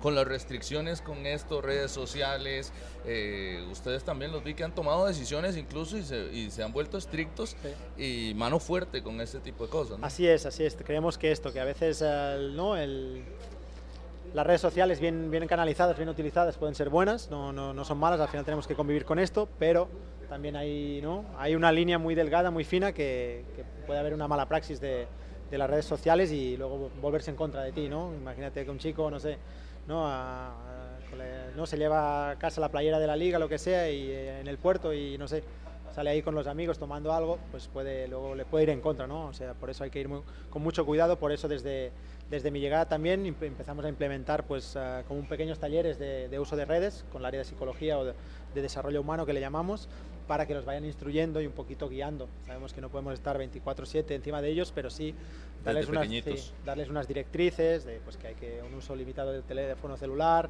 en la residencia ya cuando van a la habitación ya hay, hay una hora que les cortamos como el wifi para que ya, el wifi para que ya no, Ajá. no tengan, no puedan seguir ¿no? más allá y ya pues tengan que dejarlo a un lado y, dormirse, porque si no veíamos que, que muchos se desvelaban. Incluso yo veo y digo que y no, no me aventuro a que seguramente el día de mañana ¿no? esta generación tendrá problemas de, de cuello, porque si los ves por claro, aquí sentados en los sofás, las sillas, todos están así con el celular jugando o, así, y en vez de, no sé, si agarrar el hábito de sí mirarlo, pero mirarlo ya más erguido, ¿no? Porque, puede- bueno, a la larga te puede, puede haber problemas, pero bueno. ¿Cuántos viven aquí? Ahora estamos eh, sobre los 50, creo que estamos en 58. creo, Que a- en todo el pasan es como un como como un internado. Sí, es como régimen completo, ¿no? Eh, Decimos que hay... ¿El qué? Que nosotros tenemos un compañero joven, ese es el no ejemplo, está véalo. ahí. Eh, 20, es- 21 ahí- años, esa es la realidad. Esa, véalo. esa es la realidad. es Los jóvenes. Y no te escucha. ¿ves? Saludos para Alejandro Ahorita Coto, no, está en otras. ¿Eh? Podemos es. el ejemplo ahí, ahí mismo es. Ah, Eso se es. podría hacer un estudio incluso de esto. Sí, No, claro. lo voy a patentar porque. es ¿Viste? que- Claro. Es no, lo no. Lo que decíamos, ah, tenemos aquí ah, lo que yo llamo en régimen seguramente de, como de concentración, o sea, de full concentración, que vienen, ¿no? Llegan el domingo a la tarde, ya están toda la semana, a veces pueden salir el fin de semana si por algo hay eh, a partir de sábado tarde o domingo descanso y vuelven a llegar el domingo tarde para volverse a internar una semana. A veces hay jugadores que son de tan lejos o, o de con menos poder adquisitivo seguramente las familias que, que, pues esto lo hacen solo cada 15 días, una vez al mes o alguno a lo mejor trimest- no, trimestral o en el semestre, pero sí que tratamos de que también es sano ¿no? para la mente ellos que durante el semestre, que es muy, muy intenso ¿no? con todos los partidos, con si hay estas copas, si hay luego liguilla, que tengan un pequeño, ¿no? pequeños altos en el camino para que vayan con la familia, sientan la proximidad de la familia, el cariño y vuelvan aquí incluso más fuertes y, y enfocados en, en el trabajo, ¿vale? Luego hay la otra parte que serían los, como yo digo, entre comillas, semiconcentración, que son los que llegan a las 6 de la mañana, 6 y algo, sí, vienen aquí, ah, a veces, des- bueno, desayunan la mayoría, entrenan, gimnasio, crío, lo que toque, luego ya van al gimnasio, al, a la academia, ¿no? Al colegio a- como a las 10, sí, luego comen aquí a las 12, 12 una y a las 3 o están fuera. Y estos, pero sí que estos cenan y duermen en casa. Sería el otro, como el otro perfil, ¿no? Don David, ¿cómo se coordina eso justamente, lo de la academia? Porque ahora veíamos algunos de los más pequeños, tal vez, que vinieron a vivir a, a Calcar y que tienen la parte del estudio. Primero cumplen con el entrenamiento y después se suman a las clases tanto escolares como colegiales. Así es. Así es, a los de los chicos de mañana, que son los elite, entrenan primero en la mañana y luego a partir de las 10 también se, se agregan al, al trabajo de las clases del colegio, sí, y al revés, los prospectos van de más en la mañana a clases, sí, comen, luego siguen un poquito más de clases para luego ya tener los entrenamientos en la tarde, ¿no? La U15 para abajo, entrenan en la tarde, en horario de 5.15 a, 5 a 7.15 es nuestra franja horaria de, de entrenamiento. Y ahora les preguntaba, ¿qué materias, don David, se dan? Pues dan materias. todas, ¿no? Matemáticas, Se cumple con lengua, todo. Sí, no, no he ido tanto porque te digo que a veces el día a día aquí en la oficina y en las canchas me, se, no, me come el tiempo, pero sí que pues tocan todas, ¿no? Desde. ¿no? desde español, desde historia, desde ¿no? ciencias so- sociales, naturales, matemáticas, inglés. Avalado por el Ministerio de Educación Sí, todo Pública. por, por sí, tenemos el convenio con la escuela Calasanz, ¿no? Colegio Calasanz, muy bueno, sí, que, que es incluso este semestre, ¿no? desde mi llegada y con, junto con Javier Santamaría, hemos tratado de hacer unas juntas quincenales o mensuales para poder, cómo podemos, si cabe más, ah, ¿no? En- ensamblar ese, ¿no? engranar ese, ah, la parte deportiva con la parte académica, ¿no? Porque a veces el chico sí, la pelota y la cancha le gusta mucho y ahí todo lo que le digas se va a cuadrar y a veces la parte, ¿no? Van a, a la academia y eso le cuesta más, ¿no? Porque no, a lo mejor no le gusta tanto. Estamos tratando de buscar, ¿no? Fórmulas, talleres, proyectos que unan las dos, ¿no? Por ejemplo, y tenemos la ayuda, por ejemplo, este semestre tuvimos la ayuda el pasado de Brian Ruiz, que él, por ejemplo, es muy estricto en la parte académica, incluso él, ¿sí? Nosotros como reglamento ya lo marcamos, pero él incluso les marcó a sus jugadores, a la U17, que el que trajera ¿no? calificaciones por debajo de, de 7 u 8, que con él no jugarían, que se tendrían que poner a la par y por eso ya en agosto les avisó y en septiembre revisó las... eh, hubo jugadores que en agosto-septiembre no jugaron mucho por lo de las calificaciones y luego se pusieron a la par al tiro en septiembre y luego ya terminaron el torneo bien. Y muchos de estos pues como los, los cuadramos como a tiempo para que pudieran ¿no? cerrar el, el- el año académico y deportivo de, de la mejor forma a la par. ¿vale? No creemos en... Creemos que al final no todas las patas de, de la silla tienen que estar, ¿no? que estar a- a- ¿no? alineadas porque si te falla una, ah, no esta, esta, esta silla pues no se sustenta, ¿no? O falla, cojea de una. Y es la idea de, que tenemos aquí en el CAR. ¿Cómo captan talento internacional? Porque la liga trae, trae jugadores de otros países para la liga menor. Así, así es, ¿no? Tratamos de, uno, tenemos el área de, visoría, ¿no? Con Víctor Badilla a la cabeza, que él tiene mapeada toda, Costa Rica. Aparte, pues a Panamá, estamos viendo mucho ahora volteando para Panamá y Nicaragua y Honduras, seguramente El Salvador. Tenemos agentes también, como no, que nos a veces nos, nos- como saben que tenemos estas condiciones no tan buenas que nos ofrecen a veces jugadores jóvenes de talento que en otros países de Centroamérica no hay estas facilidades y a veces incluso ellos, ¿no? los países de alrededor nos, nos proponen, nos dicen toma, te lo mando porque creo que a nivel nacional para nosotros nos interesa más que venga con ustedes y se desarrolle, que no lo mantengamos aquí atado en corto y, y las condiciones no son tan buenas. ¿no? Y pues esto, al área de visoría con Víctor Badilla, pues ahora irá al torneo de la, que hay como un torneo de UNCAF, ¿no? Sub-19, que va a haber ahora a finales de, enero. Sí, vamos mucho a, Panamá, estamos abriendo una, una escuela filial en Panamá, porque vemos que en Panamá también está mejorando mucho y hay, hay bastante talento aunado al físico. Luego tenemos, tenemos el área de, ¿no? de nuestro scout ¿no? de, de primera o profesional, que sería Guillermo Cifres, que también vamos viendo ya jugadores de proyección que puedan llegar a Liga Menor, pero para luego dar el salto y a menos coste para que vayan a, a nivel, a Primera División.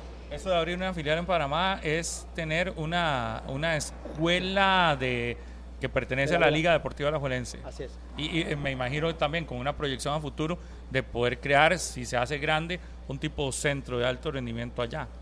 Eso ya sería letras ma- mayores o mayúsculas. La idea es, uno, tener una escuela filial allá, o sea, que empiece, ¿no? Seguramente en Panamá tengamos un poquito esa, esa marca, ¿no? Allá, esa pisada, para que la gente diga, ostras, la liga es, es buen club, tal, y chicos de Panamá que eh, incluso digan, ¿no? O sea, quieran jugar en Panamá, pero digan, ostras, pero mi objetivo ya, a lo mejor a nivel, el primer salto internacional sea jugar en la liga, ¿no? Y podamos ya jalar un poquito de talento para acá de, de Panamá. Esta sería la idea, que nos empiecen a ver, que empiecen a ver estos colores, este escudo y que tengan ganas, ¿no? O tengan ese gusano de decir, mira, eh, Eduard Cedeño, por ejemplo, ya estuvo acá y él, ¿no? Ah, pudo mamar todo este proceso, ¿no? Y se le dio, sí, se lo sacó como entre comillas de, de su entorno, de la familia, de su contexto, pero él cuando regrese ya puede seguramente contar, ¿no?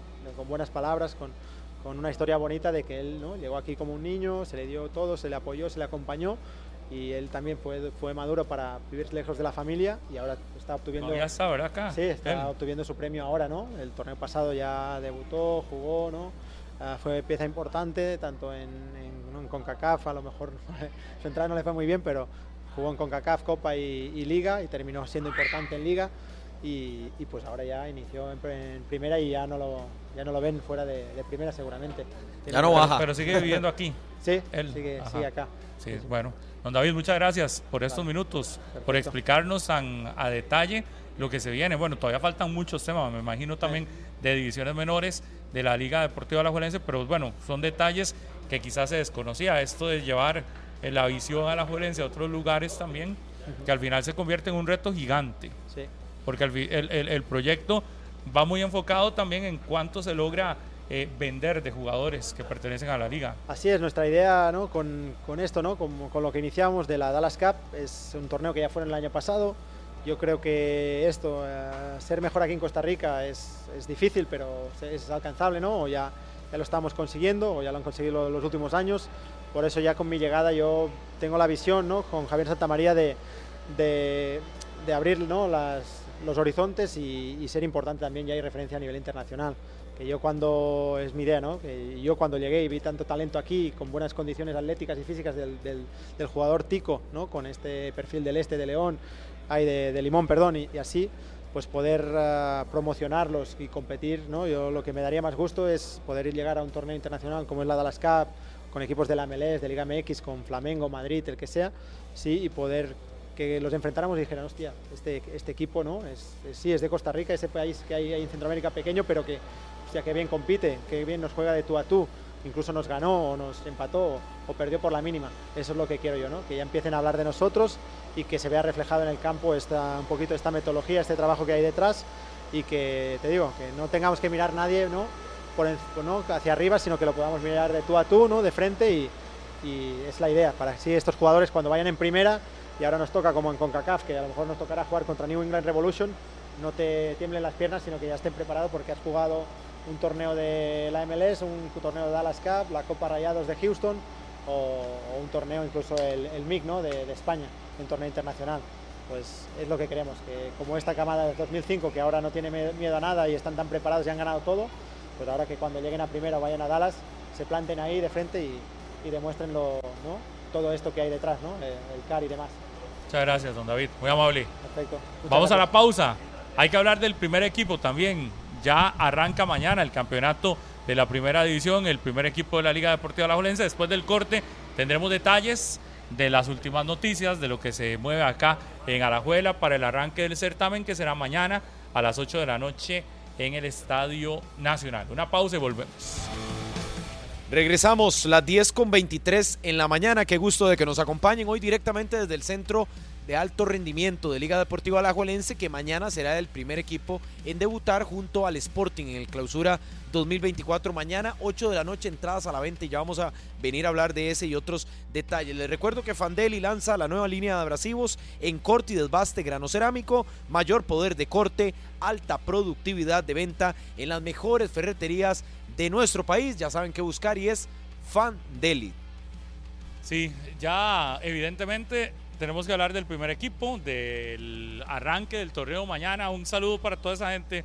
Mi buen amigo Randall Elizondo, Supermanú, que nos está viendo. A Jeremy Mendoza también, que está viéndonos ahí. A la gente de, de, de un chat de manudos que aquí están todos escribiendo. Ya le cambiaron el nombre, pero se llamaba Liga. Ahora. No, es que ya no le puedo decir cuál nombre es porque le cambiaron, pero es de puro manudo, vea. Pasan todo el día escribiendo. Un abrazo para todos ellos. Don Marco Vázquez es el vocero de la Liga Deportiva Alajuelense. Don Marco, gusto saludarle, feliz año, bienvenido a 120 minutos.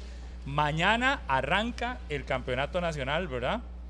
Un saludo para Diego también. eh, apareció otro manudo acá. Diego, este es de San Ramón, Diego, y este no se pierde. Es socio de la Liga de Deportes. Usted sabe que hay un compa mío que es sapricista, pero es socio liguista. Porque este Diego lo hizo socio. Y entonces va a ver los partidos de la liga siempre al Morera Soto. Desde San Ramón se, está, se, se estará volcando, no sé, famoso sí. Camacho, pero Sí, bueno. Sí, o que la Sí. pareja es, manuda y tal y ahí vez es el que no los dos, son, así. los dos son moradísimos. A ver. Pero son Eh, socios eh, de la liga. En mi casa son remorados. Ajá. Ah, sí, sí, sí. Pero Mi- van al mi- estadio. Mi hermano, no, no, No, mi ellos hermano no. vive en Quepos, Ah, bueno. entonces eh, difícilmente, pero sí es, y mi, y mi papá. Ajá. No, sí, sí, sí, es calladito, pero, sí, sí, Sí. pero es, es morado. Don, don Marco, primero que, a ver, ¿qué pasó con esto de, eh, eh, siendo sinceros, ¿hay posibilidades o no de que Godínez, de que en algún momento se habló de el propio Lesme lleguen a la Liga Deportiva Alajuelense o eso no? No, Nada, cerrado. nada. Godínez eh, descartado. Eh, la liga decidió dar un, un paso al lado con ese tema.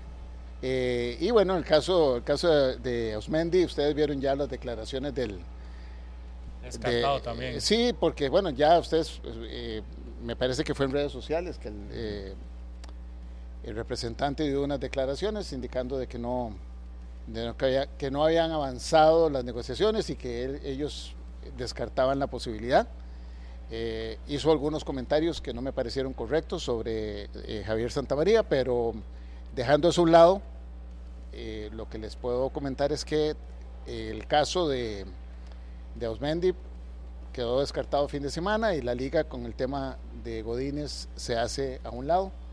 Eh, se había eh, entrado en conversaciones, sin embargo ha sido una, un tema muy, muy mediático, se montó como una novela, algunos medios quisieron, ¿verdad? Como, como darle a esto tintes de novela y, la liga pues eh, sencillamente pues como le digo se hace un lado con el tema. Eso no quiere decir que nosotros dejamos de, de- porque tenemos hasta el 31, ¿verdad Leo?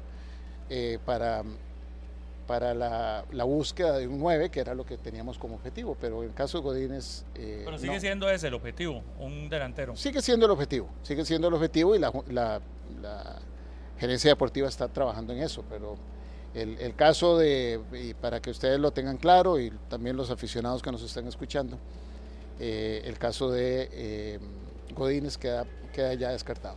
Fernando Lesme que aparecía y que lo vi un día de estos publicó una, una sí. foto. Ese se pone la camiseta sin que ustedes le digan. Sí, sí, sí, sí. Marco. Mira, no, Parece Pero que lo- está lo han deseando. valorado, Lo han valorado. No, no sé si estará en valoración. eh, realmente estos son temas que la, la gerencia deportiva en el momento en que toma algún jugador, algún nombre, hasta que no haya algo concreto, no, no se pone verdad sobre la mesa. Podría ser que sí, pero la verdad es que no, no, no hay, aparte de lo que hemos comentado, no hay nombres. Eh, lo que sí les puedo decir es, esa ventana está abierta, tenemos hasta el 31.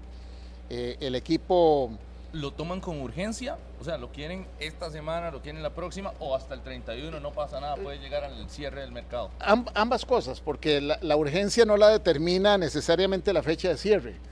La urgencia la determina el campeonato. Estamos iniciando el campeonato mañana. Eh, tenemos un compromiso a nivel internacional que va a ser el, tema de Conca Champions. Entonces, obviamente, la posibilidad de que se integre un jugador a la, a la estructura, al trabajo, eh, un jugador que ya no hizo una pretemporada con nosotros, obviamente requiere de un tiempo de ajuste. Entonces, yo creo que la, la urgencia se establece a través de, de esos tiempos, no necesariamente de que hay una fecha de cierre, aunque la fecha de cierre es importante porque ya después de eso no podemos hacer. Don Marco, pero sí lo veía insistir mucho en el tema de que quiere un jugador formado, es decir, que de ahí se distancian tal vez de jugadores de menos de 25, por lo menos probado como delantero. Usted inclusive decía, el día de los 90 minutos, que uno que tuviera ya experiencia, que fuera goleador como nueve y demás, eso tal vez pues reduce posibilidades a que pueda Sí. ser un jugador o un muchacho joven de proyección. Sí, sí, sí. Eh, obviamente ante los compromisos que tenemos, una deuda importante que tenemos en el, del campeonato nacional, ¿verdad? Eh, y, y lo que viene de Conca Champions. Esto eh, ya son palabras mayores. Tenemos que enfrentar eh, torneos en donde necesitamos experiencia, necesitamos obviamente ir integrando muchachos del, del centro de alto rendimiento, de nuestras fuerzas básicas, pero sí hay una responsabilidad importante de parte de la institución en hacerle frente a esto con gente de experiencia para poder cumplir con los objetivos. Y uno de esos objetivos, sin duda, es ganar un campeonato nacional. Y se ha determinado que es necesario que tengamos gente con bagaje, gente gol, gente con experiencia, gente que haya jugado afuera, eh, y que pueda venir a integrarse y aportar de forma inmediata. ¿Y quién determinó esa necesidad en la parte delantera? ¿Fue una petición de Andrés Careví, que fue la gerencia deportiva quien dijo, no, usted necesita enfrentar el torneo con un 9 más? ¿Y por qué en esa posición particularmente? normalmente es un trabajo de equipo, ¿verdad? Y para que la gente lo entienda, es un trabajo en donde la gerencia deportiva determina necesidades y se sienta con el, con el técnico también para ver eh, qué opina el técnico y obviamente pues a nivel de punta directiva el tema presupuestario. Yo les recuerdo que nosotros trabajamos un esquema diferente al de una empresa privada, esto es una asociación deportiva. Entonces, la, eh, la asamblea autoriza un presupuesto y sobre ese presupuesto se tiene que mover la gerencia deportiva. Entonces, él determina que hay necesidad de un puesto, sin embargo, tiene que ir al presupuesto y ver si tenemos la posibilidad y si no tuviéramos la posibilidad tiene que ser movimientos, un préstamo y cosas de ese tipo, ¿verdad? Pero en, principio es el gerente deportivo eh, de donde nace eh, la necesidad, ¿verdad?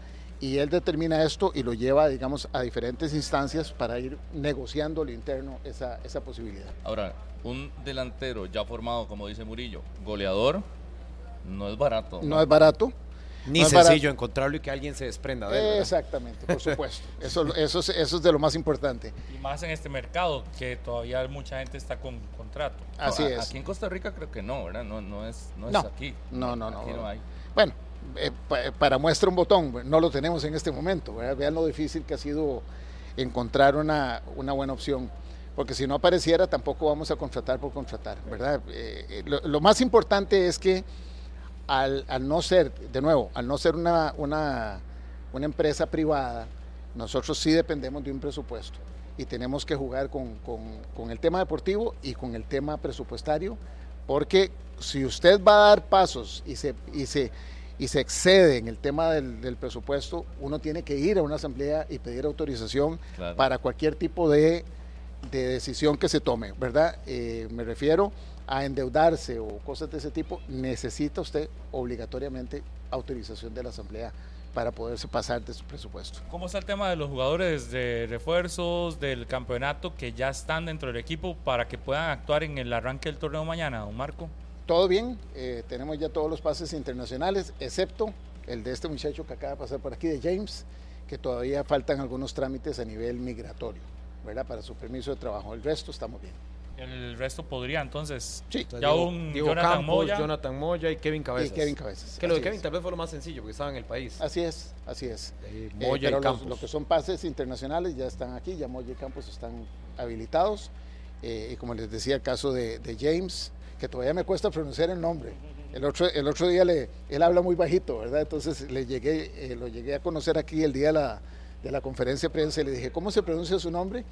Y me habló tan bajito que no le escuché y me dio pena volverle a preguntar. Entonces, eh, el caso de James eh, todavía está en trámites migratorios. No sé si de aquí a mañana se logre, pero dio una muy buena impresión, ¿verdad? En los 90 minutos, aunque es un, un tema, digamos, muy, muy corto de tiempo como para evaluar, pero eh, estamos esperando que ese tema se, se, solucione para su permiso de trabajo, para que lo cubran las pólizas y todo y eh, vamos a ver si nos da tiempo para mañana. Mañana inicia el campeonato que sí vale, dijo el gerente deportivo del Saprissa. No, lo que dijo es que el campeonato que sí vale es el de Conca Champions, no el campeonato centroamericano. Así, creo que así fue, ¿verdad? Sí. Pero, pero también que el campeonato nacional es el más importante. Bueno, es obviamente es importante. Eso es una deuda que tenemos. Vean, es, es un tema interesante, ¿verdad? Eh, ahora que, que escuchaba al señor Guilaes, que se, llama. Guila, y, yo trato de entender que, a lo que él se refiere eh, es, por, tal vez por desconocimiento. Él no ha ganado un campeonato internacional con Saprissa, ¿verdad? Desde que llegó a Costa Rica y probablemente desconozca que el ganar eh, el campeonato centroamericano nos sembró directamente en octavos de final en Conca Champions nos eh, tuvimos un logro a nivel internacional que él no tiene, ¿verdad? Que él no tiene. Y, tal vez por eso es que siento que es un poco más por desconocimiento que de mala fe. Yo no, veo mala fe, porque ha hecho un excelente trabajo con Saprissa en, el campeonato nacional. De nuevo, no ha ganado nada a nivel internacional con Saprissa. Entonces, eh, siento que tal vez es un poco por desconocimiento. Y el otro tema es eh, cuando suene la caja registradora, porque yo no sé si él sabía, pero hay un premio importante por haber ganado el torneo y haberlo ganado de forma invicta también tenía un bono, ¿verdad? Entonces, eh, cuando suene la caja registradora me voy a acordar de él. ¿Cuándo, ¿Cuándo les dan el premio? Eso es una buena pregunta, no sé. ¿Están a espera No sé, pero, pero, pero yo, eh, sí, a mí me extrañó un poco, ¿verdad? Porque fue como un guion, ¿verdad? Empezaron a hablar de jugadores, ¿verdad? De que, el campeonato importante era, para nosotros es muy importante. Eh, los logros de la temporada anterior, el haber ganado eh, el torneo de Copa en, el Estadio Nacional, de la forma en que lo ganamos contra el Deportivo Saprissa, una cancha neutral y por supuesto el torneo centroamericano que, representó un, eh, desde el punto de vista financiero un ingreso importante para la institución, recursos frescos, ganarlo de forma invicta, ganarlo contra el, contra el, eh, equipo revelación, ¿verdad? Eh, así que fue, fue realmente, digamos, un, un, logro importante para la institución, pero bueno, algunos, aunque les duela, ¿verdad? se logró. Eh, algunos creen que no es importante, pero bueno, cuando yo pierdo ya no es importante, ¿verdad? Pero no importa, vamos, vamos para adelante, pero sí, sí, Pablo, eh, la realidad de esto es que tenemos una deuda eh, y, es importante que nos enfoquemos en volver a, a, ganar el campeonato nacional, ¿verdad? Que es una deuda que tenemos. 10 y 36 en la mañana. ¿Cuánto valen las entradas para ir mañana al estadio? ¿Tiene el dato? no, Leo, Leo lo, la debe tener. Pero ya, ya, están a la venta, ¿verdad? Ya están a la venta. las, entradas salieron desde, eh, o sea, antier se hizo una preventa para los... se hizo en el Estadio Nacional para que la gente pudiera ir, porque bien pudo haber jugado la liga en el Morera. No. A puerta cerrada, ¿no? No, no podíamos jugar en el Morera. Estaba vetado el estadio. Exactamente. Entonces, obviamente es importante que la, que la gente nos acompañe por una razón. Es muy caro jugar en el Estadio Nacional, ¿verdad? Entonces, si no llega la gente, los números quedan en rojo. Eh, ¿Cuánto vale jugar en el Estadio Nacional? no sé. Es, millones. ahí, están las, eh, los precios, los tiene aquí Leo. Mm. Pero si, Leo, no, se, no se asuste, puede aparecer en cámaras, tranquilo. Leo ya está acostumbrado a las cámaras también.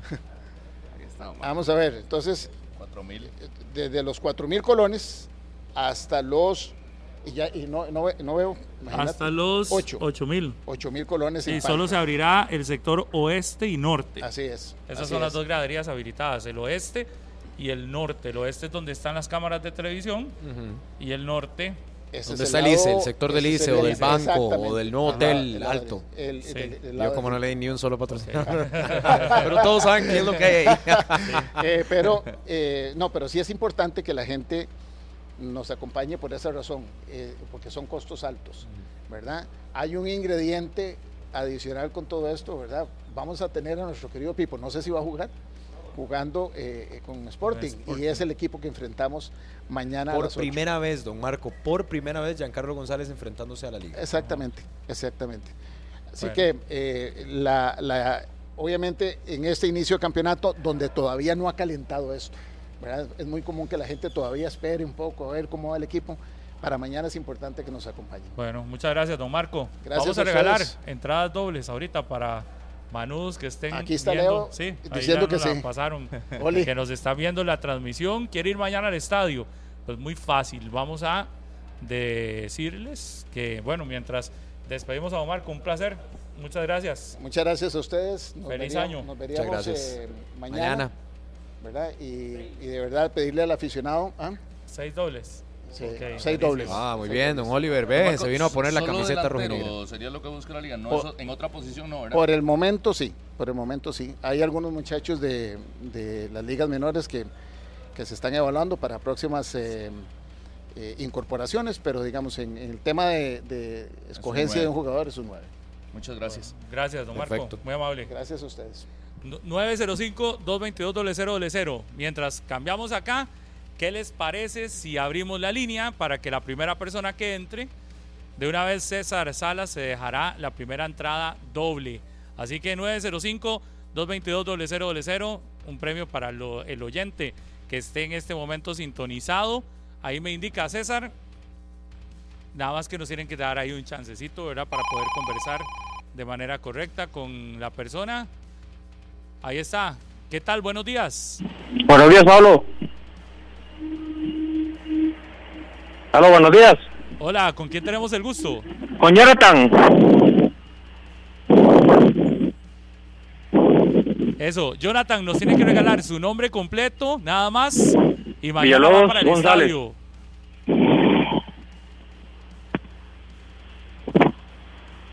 Aló. Jonathan Villalobos González. Nada más que nos tienen que dar ese chance, ¿verdad? Porque estamos con un, eh, el tiempo de, de- de lo que escuchamos al aire versus lo que está Jonathan Villalobos González es manudo. Así que felicidades, Jonathan. Muchas gracias por estar con nosotros. Muchas gracias, muy amables a todos ustedes. Gracias, ahí estaba Jonathan. Entonces, Villalobos González. ¿Y qué le parece, Murillo, si antes de presentar aquí, que de una vez está aquí con nosotros, el que será el capitán de la liga de este torneo? Sí, sí, ¿O cómo claro que será sí. el Sí, asunto? claro. Que está aquí don Celso Borges. Vamos con otra Celso llamada. Borges Mora. Vamos a ver si está por ahí.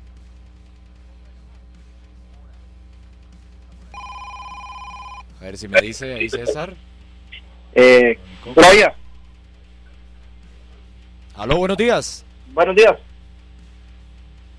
Sí, buenos días. ¿Con quién tengo el gusto? César Retana, para servirles. Don César Retana, su segundo apellido nada más César para que quede ahí registrado. Eh, Mora. César Retana Mora. Mañana va al Morera Soto con entrada doble, más bien, perdón, al Estadio Nacional. No, no, me equivoqué yo. Al Estadio Nacional mañana 8 de la noche, Alajuelense contra Sporting. Quédese en línea nada más para que le terminen de tomar los datos. Don César, felicidades. Pura vida, muchas gracias. Bueno, ya casi vamos a regalar, gracias a los dos que ya entraron, ya casi vamos a regalar más. Y en el eh, Instagram de 120 minutos vamos con también regalo de entrada doble. Así que en una historia vamos a colocar en la historia una cajita y entre todos los que reaccionen a esa cajita o nos pongan que quiere ir, vamos a regalar también dos entradas dobles más y nos quedarían pendientes dos dobles más. Celso Borges, qué gusto saludarle, ¿cómo le va? ¿Cómo estás? ¿Qué tal? Encantado de estar acá.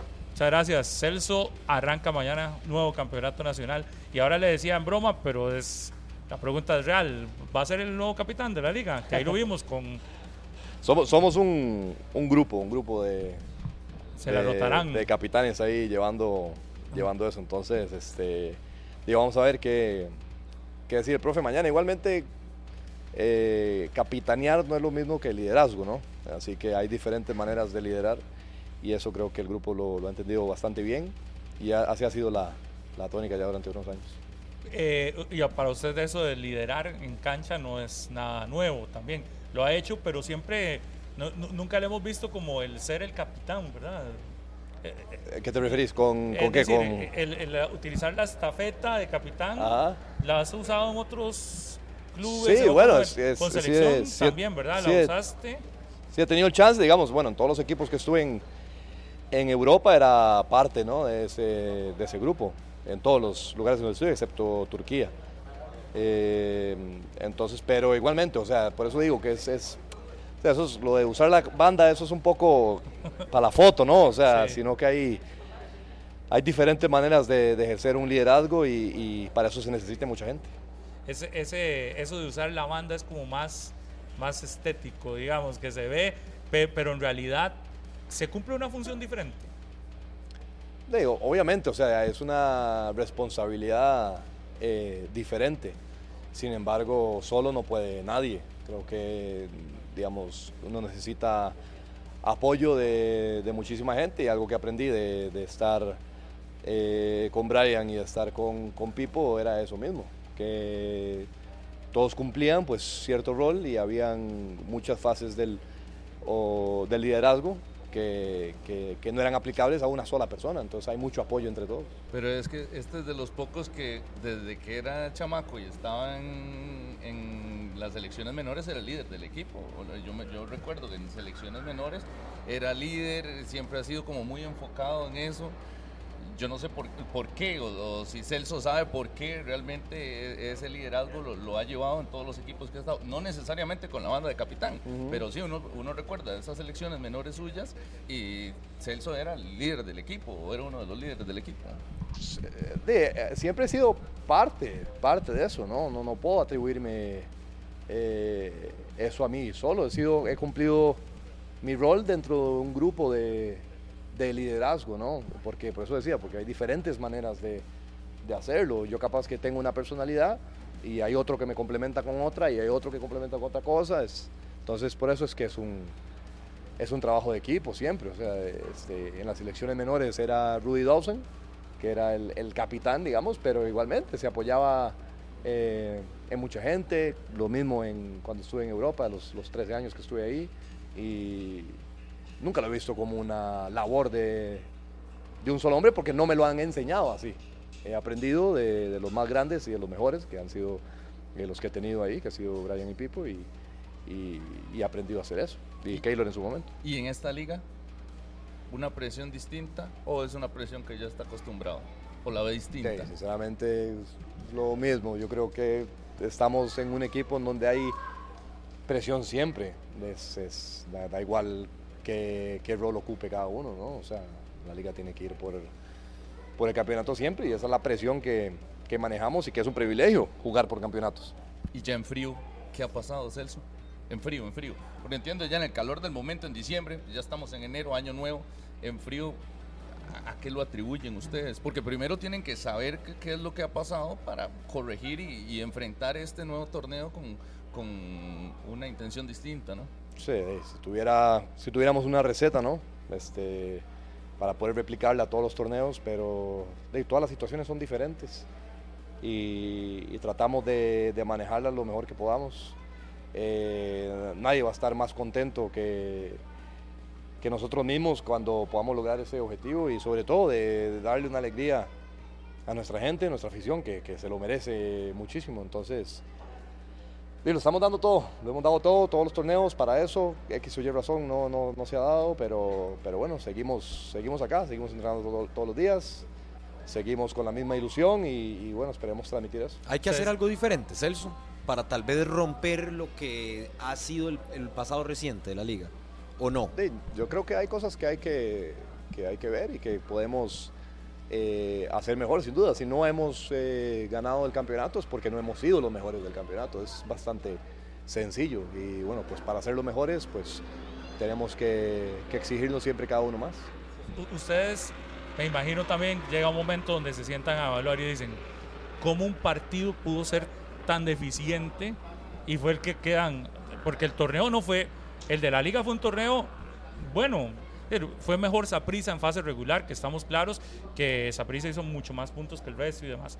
Pero si ves el torneo de la liga, termina siendo segundo lugar, eh, estuvo peleando el primer lugar y fue primero durante muchos partidos del campeonato nacional y en la fase de esta de, de serie de vuelta llegan hasta cerrando en casa y demás. Y, y llega un momento y dicen, pero pudo haber un partido tan deficiente que uno termina con la idea esa, porque ves el de vuelta y el de vuelta fue un buen juego. Le faltaron Fue- fue- goles. la verdad fue un semestre muy exitoso para la liga, ¿no? Es que estamos haciendo una valoración de un equipo de seis meses por un torneo. Y si haces un balance general... O por un partido, de- ¿verdad? Porque Sí, bueno. quedan fuera Sí, por sí. un juego Sí, malo. por un juego que, que- que no tuvimos bueno y que el otro equipo fue superior. Tampoco hay que darle tantas vueltas al asunto, ¿no? Ellos fueron mejores que nosotros en el partido de, de día y se merecieron eh, pasar a la, a la final. Entonces lo mismo que el torneo, pero después nosotros fuimos mejores de tres torneos, fuimos mejores en dos. Yo sé que, lo del torneo nacional eh, hay algo pendiente, por supuesto, pero no deja de ser un semestre muy bueno para, para la institución. es, es la evaluación que, que ustedes terminan haciendo y que al final de cuentas uno termina con la... no sé si, si es forma parte del estilo de campeonato y demás, pero esa evaluación que dice usted se hace por un mal torneo, digamos, es al final la evaluación que define el formato de este campeonato. Es un campeonato que puedes tener un año muy bueno, que haces un partido malo y te dejas sin opciones. De ahí la importancia de ser primer lugar en fase regular que Sí, te da sí, una no, eh. no, no te da la seguridad de ser campeón pero te da un segundo un segundo chance. Sí, no, y no es, no es excusa, el formato del torneo, es el que es. Este, nosotros no decidimos sobre eso, nos adaptamos a lo que, a lo que hay y, y es eso, o sea, es eso. Al final, eh, el hecho de, de perder la concentración o que no estés bien en un partido es que te puede definir todo el año, lo cual es bastante cruel ¿no? para un equipo que viene haciendo las cosas bien durante años, que aquí se han venido haciendo las, las cosas súper bien, que creo que es una referencia ¿no? a nivel de Costa Rica, pero, pero bueno, ¿qué es eso? Ese tipo de, de detalles de, nos está penalizando creo que, creo que demasiado. Celso, sobre los refuerzos, que ya usted los pudo tener en cancha como compañeros a nivel personal, ¿qué nos puedes decir de cada uno? Kevin Cabezas, ¿cómo es él? Eh, Diego Campos, el caso de James, el caso de Jonathan Moya, que, que regresa al equipo. ¿Qué les- ¿Cómo los has visto? Y lo primero que he visto que es gente muy pro grupo, o sea, gente que, que viene a aportar y que sabe muy bien dónde es que están entrando. Eh, a Diego tuve la oportunidad de conocerlo en, en selección, todos son muy buenas personas, pero a nivel deportivo creo que es un muchacho que, que nos va a aportar bastante. Eh, James eh, haciendo de traductor oficial con, eh, con Diego. la verdad que todo- la verdad que sí, la verdad todo el equipo habla bastante inglés, ¿ah? Eso la verdad habla muy bien del equipo también. Este también, Con el bueno, profesor unas- también. ¿Ah? Con el, ¿Cómo hacen con Carvic? ¿Habla? O, con Carvic le tienen que traducir más? Sí, ahí, ahí estamos un poco ahí, el profe. Igualmente, fútbol, creo que, eh, ¿verdad? Casi siempre son los mismos conceptos y ahí está, pero, pero oye, pasa nada, digamos, ya en- yo estoy seguro que él va a aprender muy rápido. Y bueno, eso, tiene unas condiciones muy buenas. Pega. Eh, Es limpio, es limpio para sacar el balón. limpio. Es limpio para sacar el balón. Pero es fuerte. Pero es fuerte. Es fuerte, es fuerte, Sí. claro que es fuerte. No, lo vimos esos 20, 25 minutos en el en los 90 minutos por la vida se ve. Sí, No, sí, pero sí. está bien que lo aclare, porque a veces es fuerte y pega, entonces de ahí hay que tenerle cuidado. Pero ya dijo, lo No, primero no, que es, dijo es, es- limpio. es agresivo. es agresivo, pero es limpio, no es, Ok. me- no va, no es de mala fe, no va a pegar, Ajá, no ¿verdad? pega. que es una cosa muy diferente. Ujú, ujú. Luego, este, Pero que sí se ocupan defensas así. No es lo mismo enfrentar Que un defensa que, que, que no te Fuerte, genere que se ningún impone, tipo de... que se impone, Ajá, que uno incómodo, que cuando sí. lo ves, es- este no me va a dejar pasar. Sí, es un metro 93, ¿verdad? De, de- de tipo también, ¿verdad? O sea, y, y está bien hecho también y de obviamente, sí, que tiene unas cualidades muy buenas. Eh, Kevin, eh, lo mismo, yo, a mí me gusta mucho cómo juega. Este, Kevin es la posición suya. Sí, Kevin me gusta mucho cómo juega, creo que es muy exigente con él mismo, lo que es muy bueno de lo que he visto en, en estos días. Y de Moya ya lo conozco ya de antes y, y bueno, sé lo que nos puede dar. Es el mismo Moya. Yo creo que es una versión mejorada, ¿no? Ajá. Ya todo lo que uno tiene cuando viene después de experiencias eh, afuera, viene con un, un gradito encima y sobre todo que son buena gente, son buenas personas y el, y el camerino es, es muy sano por eso. Y lo de Kevin Cabeza, sí, ¿verdad? Llama la atención. Desde que estaba en Liberia uno lo veía. Es un tipo callado, pero tiene condiciones. Y joven. Tiene, tiene, y tiene este, muy, buenas, eh, muy buenas cosas, de la verdad, lo que hemos visto y, y espero que, que- que acá le vaya muy bien. El, el éxito de él será el de todos, así que, que, que, por supuesto este, tiene todo para, para, para hacerlo bien y para crecer.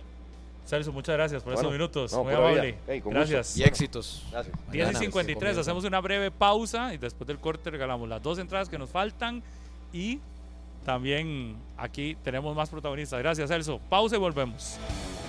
10 y 56.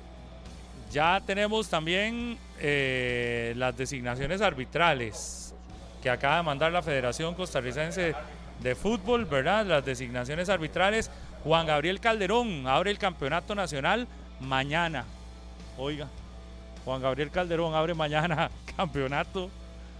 Eh, Hay, eh, hay coincidencias. ah, ajá. Los últimos tres partidos el señor eh, ha pitado a la liga. Bueno, ese partido. Los la- ulti- de- los con- últimos tres juegos Sporting a la Juela, a la Juela Sporting, como, como sea el orden, Juan Gabriel nos ha pitado. Qué raro, ¿verdad? Eso sí está Pareciera curioso. como que está. Ahí está, ahora sí. Está curioso. Pareciera como que es. O sea, hay equipo fijo a la Juelense, hay equipo fijo Sporting y hay referee fijo también. No sé, los últimos tres juegos los pitó él. bueno, ¿eh? Es una, una coincidencia ahí, Mm. vacilona. Porque vea, en Guanacasteca Grecia estará Steven Madrigal, En Santos Cartaginés, Benjamín Pineda. San Carlos Liberia, David Gómez. Saprissa Punta Arenas, Keylor Herrera. Y Herediano Pérez, Hugo Cruz. Esos son los seis referees. ¿Qué dice don Juan Carlos Herrera? ¿Cómo le va? Buenos días, gusto tenerlos aquí, saludarlos, que estén compartiendo en nuestras instalaciones. Eh, Todo bien, contento iniciando el año donde quiero estar, con quienes quiero estar y pues también a, a- nada ahora de iniciar ya también un campeonato más con esta institución, en donde claramente tenemos clarísimo la responsabilidad, lo que conlleva trabajar acá y nada. Yo recuerdo, yo recuerdo que usted advirtió antes del partido de Costa Rica-Panamá, la serie esa contra Panamá, la situación de Campbell físicamente. Eh, en un momento como estos, eh, Juan Carlos, ya pasaron los meses eh, y va a iniciar el campeonato. ¿Cómo está Campbell? Bien, muy bien. Creo que le sentó muy bien a él y muy bien a nosotros, claramente.